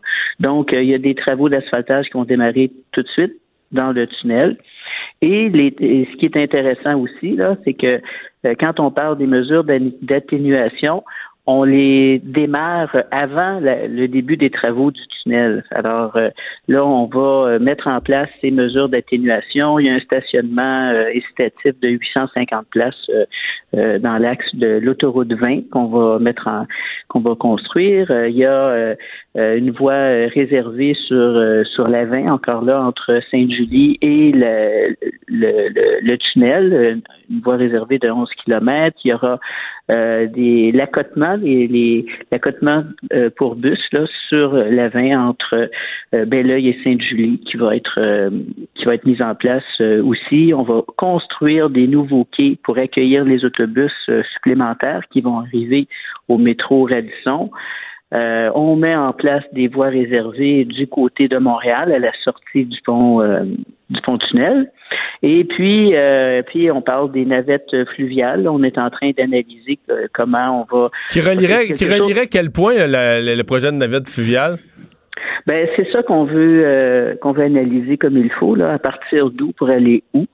Euh, ça, ça serait euh, difficilement l'hiver, là, hein? C'est, plus pour, euh, on va dire quoi, de... de- Ben, c'est étonnant, hein? C'est étonnant parce que la, la- la voie maritime, elle est, on peut l'utiliser à peu près tout l'hiver, sauf qu'il il y a une période là où il y a vraiment beaucoup de glace, mais autrement, c'est une les, les navettes fluviales, c'est pas seulement l'été, ça peut aller euh, facilement là, euh, plusieurs mois par année. Mais là, je veux pas m'engager là-dedans euh, immédiatement parce que Au, mais au plus gros mais des c'est travaux. quelque chose qui est très, qui est très, euh, qui, qui risquerait d'être fort intéressant là, pour les citoyens, pour les cyclistes et pour le transport des marchandises aussi. Bon, le tunnel, c'est trois voies dans chaque direction, quand il est tout ouvert. Euh, Oui. Au plus gros des travaux, on, re- on retranche combien de voies? là? Le maximum qu'on va retrancher, est-ce qu'on- on- j'ai-tu compris que c'est jusqu'à quatre voies? Oui, il est possible que on- il y aura une communication qui sera euh, faite auprès des citoyens, auprès des usagers, là, euh, très précise. Puis euh, j'insiste beaucoup, euh, je discute beaucoup avec Mobilité Montréal. Je veux m'assurer que la communication soit vraiment impeccable. Euh, pour que les gens sachent à quel moment les voies seront re- retranchées. Il peut arriver qu'il y ait des, fermetures euh, complètes euh, dans la nuit, par exemple. Alors, on va, on va euh, faire en sorte que la communication soit vraiment impeccable. Mhm. Mais euh, C'est nécessaire. Je comprends. Mais on, on parle quand même pour les pour les gens qui l'empruntent au quotidien, on parle d'une période de dérangement là, euh, majeur. Des travaux qui vont durer quatre ans. Alors, c'est sûr que c'est majeur, c'est certain. Mais bon, on sait que c'est le, le, le tunnel euh, Louis-Polyte Lafontaine, là, c'est le, le, le plus long tunnel autoroutier immergé au Canada. Il a 1,4 km. Il date aussi de 1967. Il a connu certaines réflexions à des époques. Il est, euh, il est euh, toujours en, suivi. Là. Euh, on fait des, inspections très régulièrement. Il y a une, une très grosse inspection qui a été faite euh, en 2016. On continue à chaque année de, de faire les inspections, de faire des réparations euh, mineures. Mais là, il est temps de lui donner un coup de jeune, un coup de jeunesse, un 40 ans de plus va faire que on va le moderniser, euh, des travaux importants, là, euh, des interventions euh, qu'on appelle structurales, là, qui vont permettre de la réparation des murs, euh, des voûtes, euh, réparation du sol, euh, reconstruction de, de la chape de béton euh, où circulent euh, les véhicules. Il y aura des travaux sur euh, l'éclairage, la signalisation, puis les, les systèmes de protection contre euh, le feu. Alors, c'est nécessaire de le faire on le sait que c'est c'est évidemment euh, douloureux là de, de dire on, on va euh, on fait ces travaux là dans le tunnel Louis-Polyte Lafontaine, c'est nécessaire puis comme mesure de prévention, on, on va débuter là euh, très très rapidement euh, les mesures d'atténuation qui sont Donc- essentielles. Donc Puis votre but c'est qu'il y a des les gens ouais, votre but c'est qu'il y a des gens veut- qui s'habituent à pas utiliser le tunnel avant même que les travaux commencent. Ben, on veut qu'ils utilisent le tunnel, mais en transport collectif. Parce que généralement, dans la région de Montréal, là, il faut réduire le nombre de voitures. Ça, c'est clair. Et ce qu'on veut, c'est de mettre en place des mesures de transport collectif qui vont être intéressantes, que les gens vont pouvoir euh, utiliser, vont avoir envie d'utiliser parce que ça va être confortable, parce que euh, ça va leur permettre euh, de se rendre à leur euh, leur lieu, là, au travail ou euh, loisir ou peu importe, ou pour étudier, euh, il faut que ce soit très concurrentiel à la voiture. Alors, quand on va être dans l'autobus, puis qu'on va voir les- la voiture qui est un peu stationnée à côté, je crois qu'on va, on va apprécier euh, beaucoup l'autobus. Madame Rouleau, merci de nous avoir parlé. Mais Au ça m'a fait plaisir. Au revoir. Le retour de Mario Dumont. Pour nous rejoindre en studio, Studio à commercial cube.radio. Appelez ou textez 187 Cube Radio. 1877 827 2346. On est de retour et tel que promis, on parle de ballon chasseur parce qu'il y a. euh, Mais tu sais, on avait ça la semaine passée, c'est un peu le congrès de l'ACFAS au Québec, là, des sciences sociales, des études sur toutes sortes de sujets. Et là, il y a l'équivalent en, en Colombie-Britannique, donc des gens qui ont fait des études sur toutes sortes de sujets sociaux, là, infiniment larges. Et il y a une étude de chercheurs dans le domaine de l'éducation et des sports qui disent qu'il y a différents sports qui sont pas, qui favorisent pas le jeu d'équipe, qui favorisent pas des bonnes valeurs. Mais le pire de tous, c'est le ballon chasseur. Le pire pour le développement. Des... Ben non, pour euh, laisser, tu comprends, que les pas bons se sentent pas bons. Là, une fois que t'es chassé, tu t'en vas, tu comprends, tu quittes le groupe, là, tu t'en vas te mettre en arrière dans le. Ouais, mais je veux dire, tu te fais chasser. Moi, j'allais souvent en arrière, mais c'est parce que j'étais le premier en avant à garocher des ballons. là, fait que t'en reçois plus. Là. Ah, Souvent, tu on colle- bien ça. Ben, je sais pas. Celui qui est. Non, mais celui qui attrape jamais, qui est pas vraiment bon, Mais qui il est pas, qui est pas vite. ben, il se tient dans le fond, là, puis il- Souvent, ceux qui se ramassent en arrière, c'est ceux qui attaquent, là. C'est au contraire, c'est ceux qui sont... euh, semble Ah. qui, se, qui se présentent davantage. C'est sûr qu'à un moment donné, tu le pognes d'en face, puis t'es triste. là. Bon, Puis euh, sortir l'ag- l'agressivité, ça me paraît quand même un bon... euh, on va parler avec euh, un, ma- un maître en psychologie sportive, euh, animateur pour les partants à TVA Sport, Charles-Antoine Sinotte. Salut! Messieurs, ça fait longtemps, content de vous retrouver. Ben oui. nous aussi. Euh, là, on s'adresse vraiment au gars qui étudie en psychologie sportive. Est-ce que tu as regardé les, les détails de cette étude-là qui est dans le National Post, entre autres, aujourd'hui? Ben, j'ai vu les prémices de- du regroupement, ce qu'on veut euh, étudier. Puis ça fait longtemps, pour être bien honnête, parce que puis d'ailleurs, quand tu dit, euh, je pensais que tu allais dire un maître du ballon de chasseur. là, je, ne- tu Ah, je suis pas- je suis sûr que t'étais bon, là. Tu un sniper là-dedans, Charles-Antoine. mauvais, mais, mais tu sais, je vais faire le lien un peu avec ma jeunesse, mais aussi avec ma formation, parce que juste avant de faire ma maîtrise en psychologie sportive, j'ai aussi un bac en éducation physique. Et ça fait quoi maintenant? Près de 10 ans que j'ai gradué? Et pendant ces quatre années-là de formation en éducation physique, c'était déjà un sujet principal de discussion dans nos cours. là. On nous apprenait à ne pas utiliser le ballon chasseur comme moyen pédagogique. Mais là, il faut faire un, un parallèle par contre, puis tu sais, c'est là que je vais mettre un peu des bémols sur toute cette folie. Pour moi, j'ai toujours vu le ballon chasseur comme une, une activité de récréation, euh, d'heures du midi, de cours d'école. Ouais, la, partie, la partie est pas longue à organiser, ça prend pas beaucoup d'équipement, ça dure pas longtemps. euh, C'est parfait pour une récréation de cinq minutes, là. Exact. Puis, tu sais, jusqu'à un certain point, la récréation, tu l'as dit, Vincent, ben, tu peux laisser aller ton agressivité. C'est, c'est moins organisé, c'est plus organique. Ceux qui ont le goût de jouer jouent. Ceux qui n'ont pas le goût, ben, font peu importe.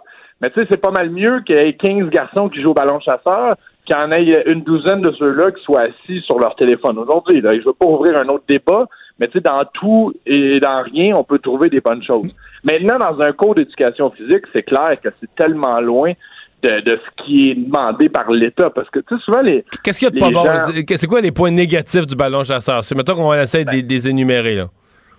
Ben, je vais utiliser la terminologie, puis par le fait même les actions. Tu sais, on parle souvent de tuer un joueur. Tu sais, quand t'es mort, tu vas en arrière. C'est vrai que c'est pas un beau, c'est pas un langage très 2019, ça, là. Exact. Et tu sais, c'est- c'est cibler quelqu'un, c'est cibler le plus faible, c'est se mettre en gang pour éliminer, tuer un joueur.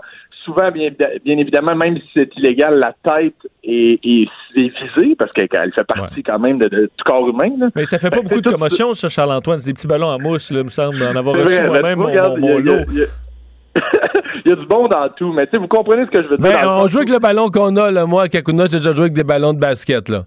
Ça Ouais, fesse ben, ben, quand même. aussi. Ça rentre au Des ballons poste, de là. soccer aussi. Puis tu sais, dans le fond, c'est que tu travailles pas vraiment en équipe. Encore une fois, tu travailles en équipe pour éliminer l'autre équipe. Mais tu sais, à la base, les sports euh, principaux sont axés sur euh, envahir un territoire. Là, là, je vais aller dans un peu plus le, le théorique. Là. Mais regardez le hockey, regardez le soccer, tu envahis un territoire. Tu progresses dans le terrain pour te rendre au but adverse. Euh, par exemple, au football, c'est un petit peu plus stratégique. Il y a les, les, les, les, sports de filet. Tous les sports de filet ont des principes, des stratégies qui se ressemblent. Tout est utilisé dans certains groupes, alors que le ballon chasseur n'existe. Il n'y a rien de, de comparable. C'est pas un Mais- sport, le ballon chasseur. Oui, mais justement, parce que tu sais, je me dis, au, au hockey, là, tu peux, admettons, euh, tu peux décider que le, celui que tu n'aimes pas dans l'équipe, tu personne, il fait de passe, ou il va rester sur le banc. Ou, euh, au ballon chasseur, je veux dire, c'est démocratique dans le sens où Personne prends reste ballon- sur le banc, tout le monde joue. Ben ouais, puis tu sais, le ballon arrive, veut, veut pas, à donné, tu vas en avoir un ballon, tu vas avoir la chance de tirer. Moi, j'ai- j'étais pas. euh, Hey, t'es pas que le petit défenseur du ballon non, chasseur. parce que je- moi, je me souviens, il me semble que j'ai plein de mauvais souvenirs d'éducation physique où j'étais le dernier, tu sais, ben, peut-être pas le, tu sais, je sais pas particulièrement euh, le meilleur, là, et je me faisais pas nécessairement, tu sais, les- quand on fait les équipes, là, puis là, t'es le dernier. pas le premier demandé, Ça, C'est un peu traumatisant pour un enfant, mais le ballon chasseur, j'ai aucun mauvais souvenir relié à ça, il me semble. Parce que justement, il y a pas, tu sais, la partie repose pas sur, tes, sur les épaules d'une personne, fait qu'il peut pas être ciblé parce que c'est lui qui a raté le but. Ou, tu sais, c'est le pire qui peut Je arriver. comprends c'est ce que tu veux dire. Mais tu sais, puis pour revenir à la, la logique des pédagogues, encore une fois, tu sais, t'es pas censé choisir une équipe dans une école comme on le faisait au, au ballon chasseur ou dans d'autres sports, là, tu sais, où est-ce qu'il y a deux capitaines, puis là, tu choisis. Actuellement, tu sais, c'est ce qu'on apprend en, en enseignement. C'est comment ça. tu construis une équipe, tu sais, comment tu t'inclus tout le monde, comment tu distribues des rôles, comment tu valorises quelqu'un qui, comme tu as dit, sinon, ben, touchera pas au ballon. Tu sais, il y a d'autres façons dans d'autres sports. Par exemple, au hockey, tu touches pas à la rondelle, mais tu as quand même un rôle à jouer. Tu touches pas au ballon chasseur, ben, c'est pas- si mauvais, tu te fais pas éliminer. Mais tu sais, c'est- pour dire que c'est paradoxal, puis souvent, quand on, on s'assoit sur une discipline puis on veut la détruire, ben, on pourrait toutes les détruire. Donc, tu sais, c'est- là le lien entre Éliminer le, le ballon chasseur d'un cours d'éducation physique, peut-être, mais pas nécessairement de la cour d'école, parce que c'est du moment pour laisser aller, puis puis jouer, puis bouger. Si je résume ta pensée, tu dis c'est pas un sport, c'est un jeu. C'est ça ta Exactement. pensée? Ben oui, c'est ça. Puis dans, dans la cour d'école, euh, tu sais, c'est bien mieux. Moi, j'aime mieux que les jeunes se créent un jeu qui ne se crée pas du tout. On est dans une époque où on n'est pas créatif. Il y a toujours quelque chose pour nous stimuler. C'est quand même le fun de ramasser un ballon à terre, puis s'organiser ensemble, puis dire comment on, on en arrive à quelque chose. C'est probablement ça qui est un peu arrivé avec le ballon chasseur.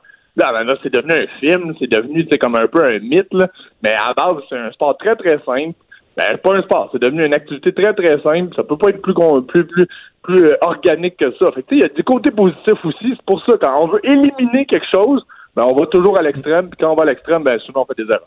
Mais y a-tu un sport pa- parfait qui te viendra en tête pour se, le remplacer, disons, qui est, qui- qui est simple, que tout le monde peut jouer, qui est démocratique, où tout le monde a du plaisir puis se blesse pas?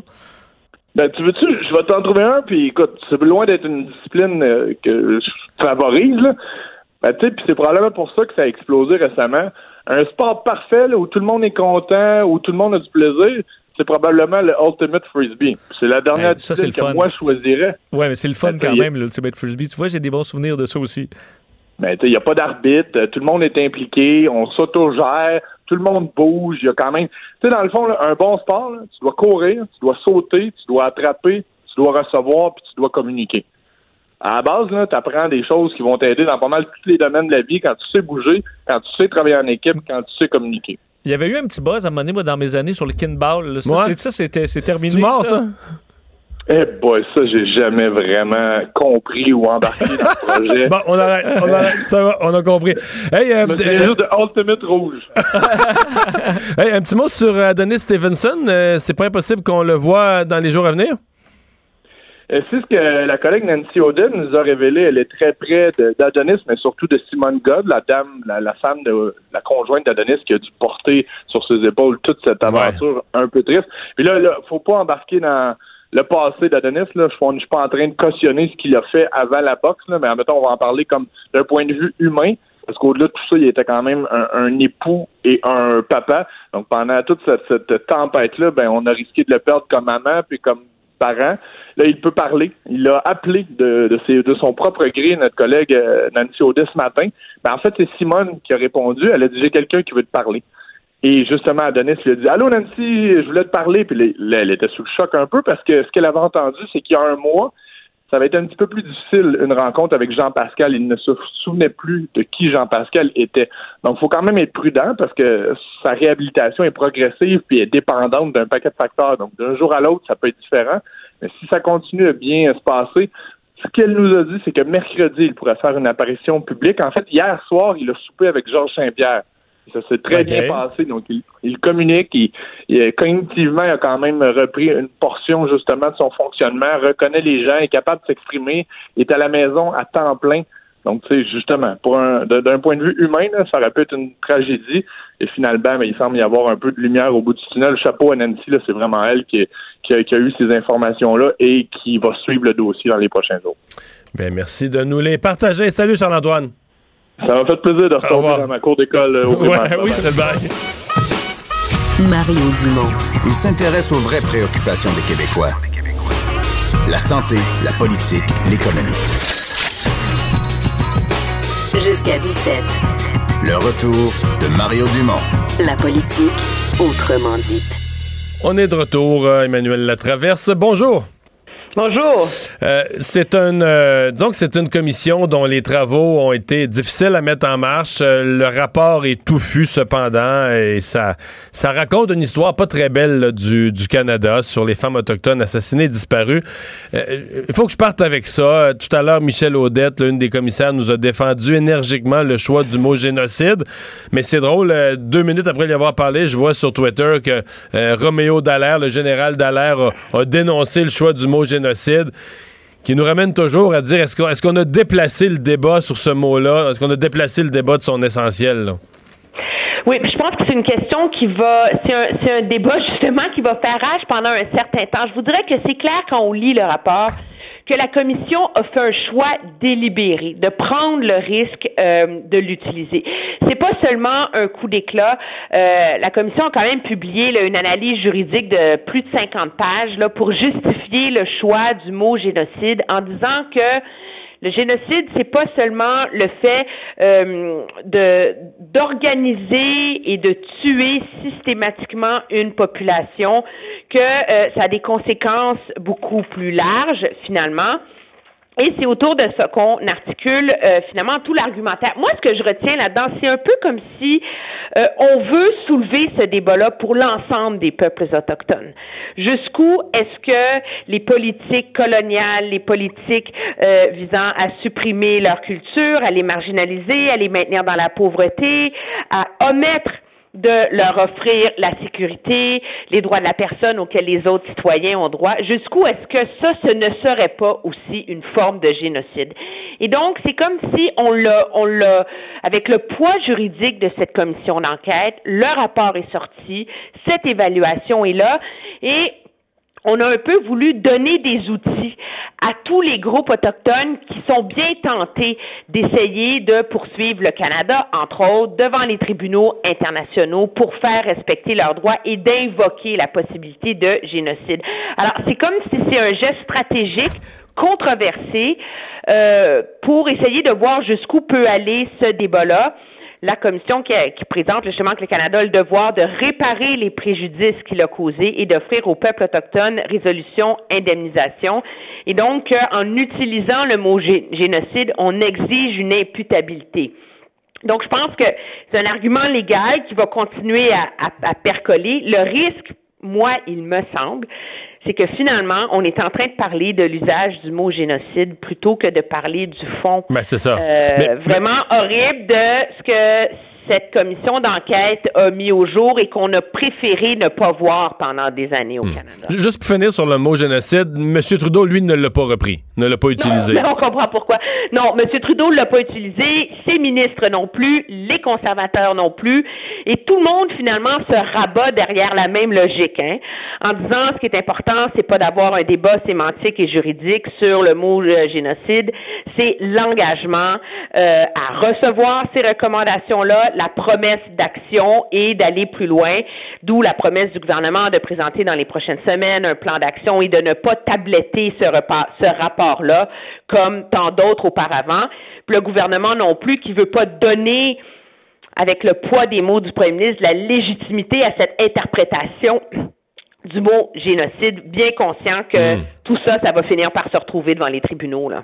Bon, allons-y sur le, fond du problème. Euh, tout à l'heure, Michel Audette nous a décrit des situations euh, bon, euh, vraiment difficiles à imaginer que ça peut arriver, des cas extrêmes de, d'enfants sortis de, de, jeunes filles, d'enfants sortis de leur famille, amenés à l'hôpital, jamais, dans certains cas, décédés. On n'avertissait même pas les parents.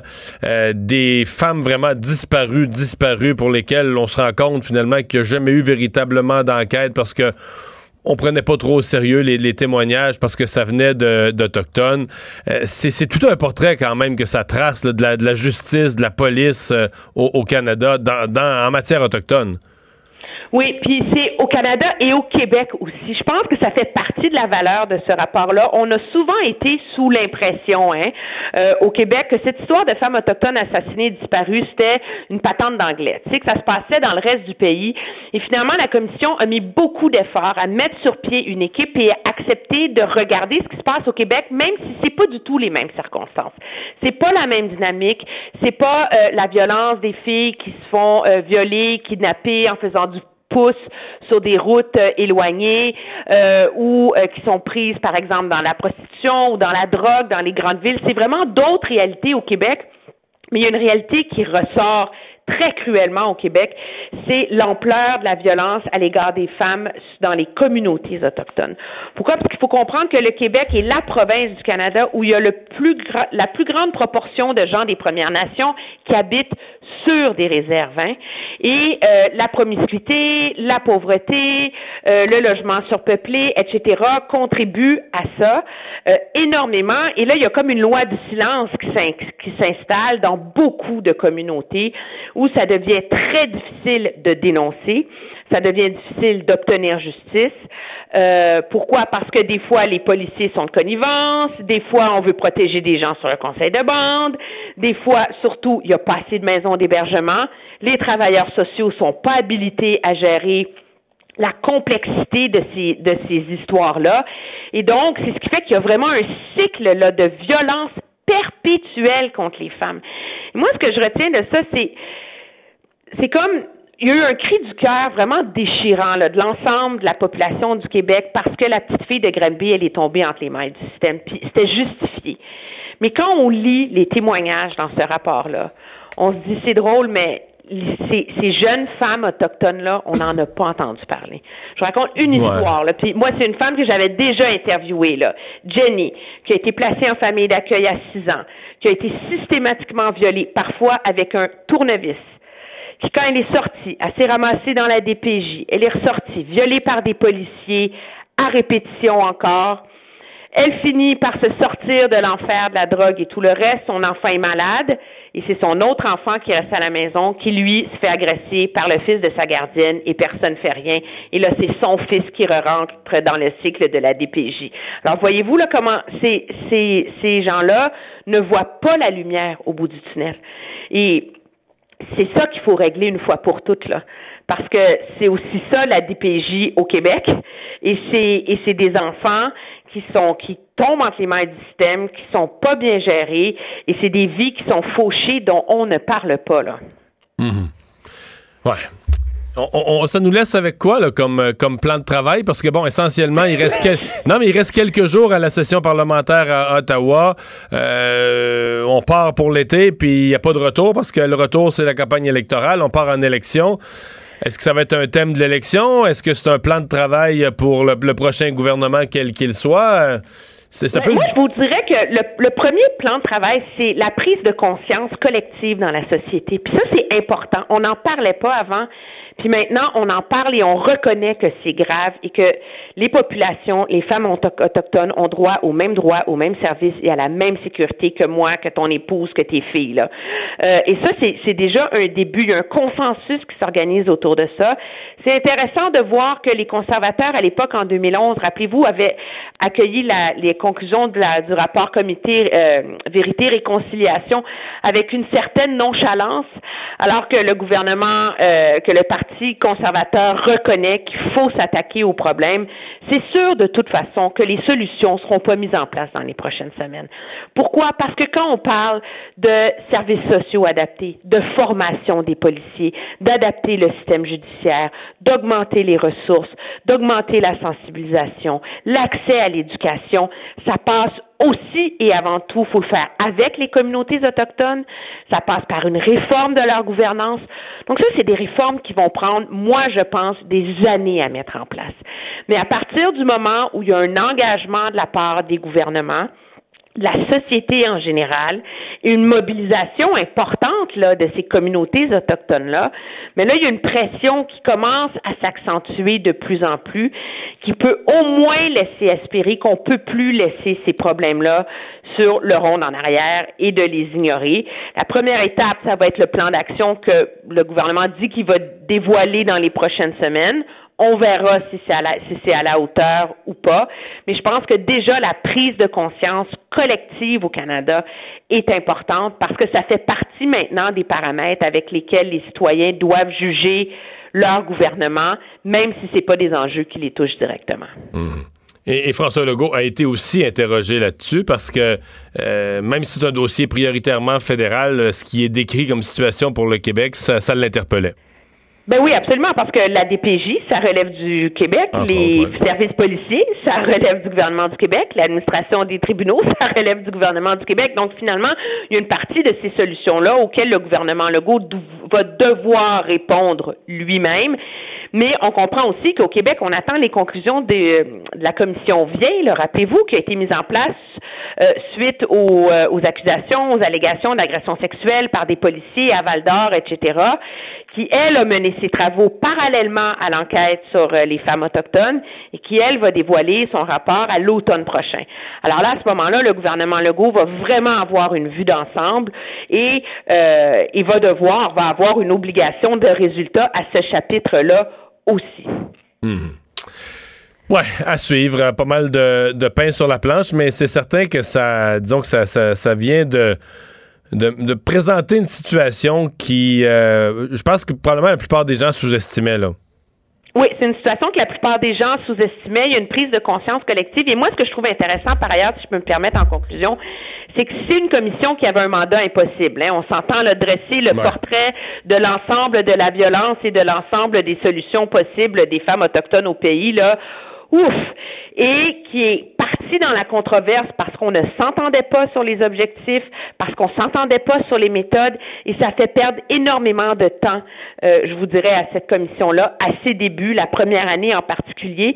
Et moi, je pensais à notre ancienne collègue Régine Laurent qui se lance dans un exercice un peu similaire face au service de protection de la jeunesse au Québec et qui devrait euh, aller voir les travaux de cette commission-là, si ce n'est pour en tirer des leçons sur la façon de s'organiser, de procéder, d'éviter les écueils et surtout pour elle qui va devoir aussi se pencher sur la question des Autochtones parce que finalement la réponse sur la DPJ, les Autochtones, c'est par la voix de Mme Laurent qu'elle va arriver. Ben là, elle a un portrait assez complet à partir duquel elle peut se fonder pour faire ses travaux. Un excellent, un excellent point. Merci beaucoup, Emmanuel. Mario Dumont. Il s'intéresse aux vraies préoccupations des Québécois. La santé, la politique, l'économie. Jusqu'à 17. Le retour de Mario Dumont. La politique, autrement dite. Vincent, dans les nouvelles aujourd'hui, il y a eu une arrestation euh, dans une école secondaire euh, de, de Sainte-Foy, à Oui, Québec. Ça a été un matin un petit peu particulier pour les étudiants de l'école secondaire de Rochebelle euh, à, à Québec. Les policiers qui, euh, ben, en fait, ont, ont- qui ont dû intervenir par mesure de sécurité à la suite de menaces proférées la veille sur les réseaux sociaux par un jeune homme d'âge mineur sur une étudiante de l'école euh, secondaire Rochebelle. Alors, déploiement de policiers à l'école ce matin. Euh, les jeunes, les 600 élèves ont été confinés à l'intérieur de l'école pendant que les vérifications se faisaient et surtout qu'on recherchait pour finalement arrêter euh, un jeune homme qui n'était pas de cette école-là, donc d'une autre école. Euh, on parle. euh, OK, bon, donc c'était pas un jeune de cette école-là. non, on dit que les policiers ont fait des vérifications, entre autres, à l'école Joseph-François Perrault de Sainte-Foy, dans le but de le localiser. Là, on, on- on croit que c'est un jeune de cette école. Euh, plusieurs vérifications un peu autour et finalement, on a euh, procédé à l'arrestation de ce jeune homme pour des menaces, rencontrer les enquêteurs cet après-midi. Alors, il y a toujours enquête, mais on a confirmé que les jeunes et surtout la jeune femme qui a été menacée étaient en sécurité. Euh, retour sur euh, cette tornade. En fait, hier, les gens qui avaient euh, quelque chose d'ouvert, euh, télé, radio, on a eu des avertissements euh, au moins deux reprises. Oui. Et d'ailleurs, je me disais, oh mon, j'ai on la tornade vite un peu. Puis là, tout de suite, j'ai vu qu'il y avait effectivement une. Parce que je suis allé voir les radars d'Environnement Canada, puis c'était pas gros, hein, c'était juste vraiment un point euh, isolé, là, très. Ça a frappé euh, bon, Orléans, banlieue d'Ottawa, puis un petit peu vers Gatineau. Exact. En fait, les premiers euh, rapports de, de la tornade, c'était près de l'aéroport de Gatineau à 17h55 hier soir. Ensuite, a traversé la rivière des Outaouais pour se rendre dans le secteur d'Orléans. C'est là qu'il y a eu certains dommages. On parle pas de dommages euh, majeurs, quoique sur des toitures, alors qu'on attend de la pluie euh, aujourd'hui. C'est un peu le branle-bas de combat aujourd'hui pour essayer de colmater tout ça, pour s'assurer qu'il n'y ait pas de dommages euh, plus, plus élevés. Les équipes d'Environnement Canada aujourd'hui qui ont fait le tour euh, du coin pour essayer de valider la force de cette tornade qu'on a confirmé être une F1 ou EF1. On parle de vent entre 135 et 145 km/h. Alors, c'est pas une tornade très puissante, mais quand même qui a fait son lot de dommages et surtout un spectacle assez effrayant pour les citoyens qui étaient là. D'ailleurs, je vous fais entendre un citoyen d'Orléans qui a vu, euh, lui, ben, la, force d'une tornade de très près. On était en train de faire quelque chose dans le salon, on était en train de faire des petites rénovations, puis à un moment donné, on a entendu du bruit. On a regardé dehors, on savait que c'était en arrière. Puis quand j'ai regardé en arrière, c'est ça, je voyais des poubelles, je voyais des chaises au moins à 100 pieds de haut, dans les airs. Là, je disais à Chantal, il faut descendre en bas. Puis là, t'entendais ça, ça roulait, ça frottait ces maisons. On entendait des... des... On a figuré que c'était des arbres qui avaient cogné sur les maisons, sur les maisons en arrière. Euh, toutes les choses, euh, toutes les arbres, ça a tout... euh, ben, ça a tout tombé, tout ça déraciné, tout ça fait là. Alors, heureusement, on ne rapporte pas de, de- de- de blessés, euh, des dommages qui donc euh, seront- dans le réparable. Évidemment, c'est un coin qui a été touché, euh, on sait, il n'y a pas si longtemps, euh, par euh, une autre tornade. Qu'est-ce qui se passe dans ce secteur-là? Environnement Canada qui rappelait que c'est quand même un corridor là, où euh, l'endroit le plus propice où on peut avoir des tornades, le secteur d'Ottawa, Gatineau et de, et. Alors, ce n'est pas nécessairement un phénomène jamais vu et ça arrive sensiblement au au moins au même endroit, endroit, ce qui serait tout simplement un hasard.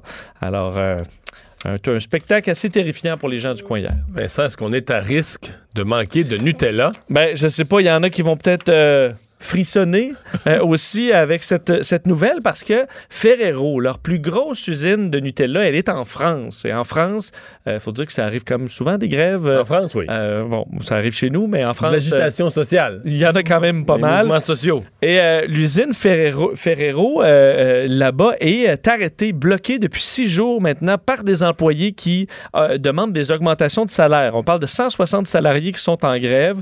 Alors pour l'instant, la production de Kinder Bueno, donc euh, c'est des petites barres là. euh, fourrées à, je sais pas, une, espèce de crème noisette. là. C'est, c'est arrêté depuis mardi. Et pour ce qui est des lignes de Nutella, il y a quatre lignes de Nutella. C'est l'endroit où on produit le plus de Nutella au monde. Euh, une seule ligne fonctionne à 20% de ses capacités. Alors, c'est vraiment au ralenti. Euh, surtout- Il doit avoir un bon, il doit avoir quand même du stock dans les entrepôts, là. Euh, oui, il doit avoir une certaine, euh, une Dans, certaine dans réserve. les entrepôts de, de Ferrero et dans les entrepôts de chacun des supermarchés, mais quand même, euh, ça doit, en rentre plus, ça doit se vider assez vite, là. Euh, oui, parce que là, on dit les matières premières manquent pour parce qu'on bloque l'arrivée des camions. Alors, euh, si on roule un peu avec, je suppose, les cadres et euh, la, la- chaîne qui nous reste. Euh, et là, les, les patrons euh, veulent forcer un retour au travail parce qu'ils qualifient le, le- le- le- ce qui se passe de, de totalement illégal. Alors, on- eux se disent dans l'obligation de mettre en application une décision de justice visant à débloquer l'accès à l'usine. Alors, évidemment, avec les grosses pénalités, comme on voit, là, monétaires aux syndicats et aux syndiqués. Euh, alors, euh, eux disent que c'est une insulte, là, une atteinte insupportable aux droits de grève. Alors, on est vraiment dans un conflit de travail qui s'est envenimé. C'est 600 000 pots Nutella par jour qui sont, euh, qui sont produits. Alors, on est en- qui sont pas produits. qui sont pas produits. On est en défaut, en défaut d'à peu près 4-5 millions de pots là, depuis quelques jours. Il faut rappeler quand même que euh, vous avez des, alternatives, en général plus santé, hein, parce que le Nutella, c'est bon, mais c'est du shortening puis du sucre. Ouais. En fait, de l'huile de palme et du, euh, et du sucre. Euh, on devait avoir euh, Dave Morissette. Dave est à Saint-Louis, probablement euh, pogné dans les activités pré-match parce que ça joue ce soir à Saint-Louis. Et la grande question, est-ce que les Blues seront capables de se remettre? de c'est comme un drame qui leur est arrivé samedi soir parce que ils n'ont pas eu de match à domicile à Saint-Louis depuis 1970. Ils se sont fait planter. Hey, 7 à 2, gardien Bennington. Pennington qui était leur, comme leur jeune gardien héros depuis le début, sorti de son but à mi-chemin dans le match. D'ailleurs, il y aura des changements de trio pour essayer de changer un peu la, la vapeur. Et c'est le retour de Vince Dunn, un défenseur euh, vedette des Blues, qui viendra peut-être euh, leur donner un coup de main ce soir. Mais on dit ils ont fait ça toute la saison rebondir. Ils étaient derniers de la ligue au jour de l'an, puis finalement ils ont fait les séries, puis sont rendus en finale de la Coupe Stanley. Alors pourquoi ne pourrait-il pas rebondir euh, ce soir? 20h d'ailleurs sur TVA Sport pour ceux qui veulent écouter. Cube Radio.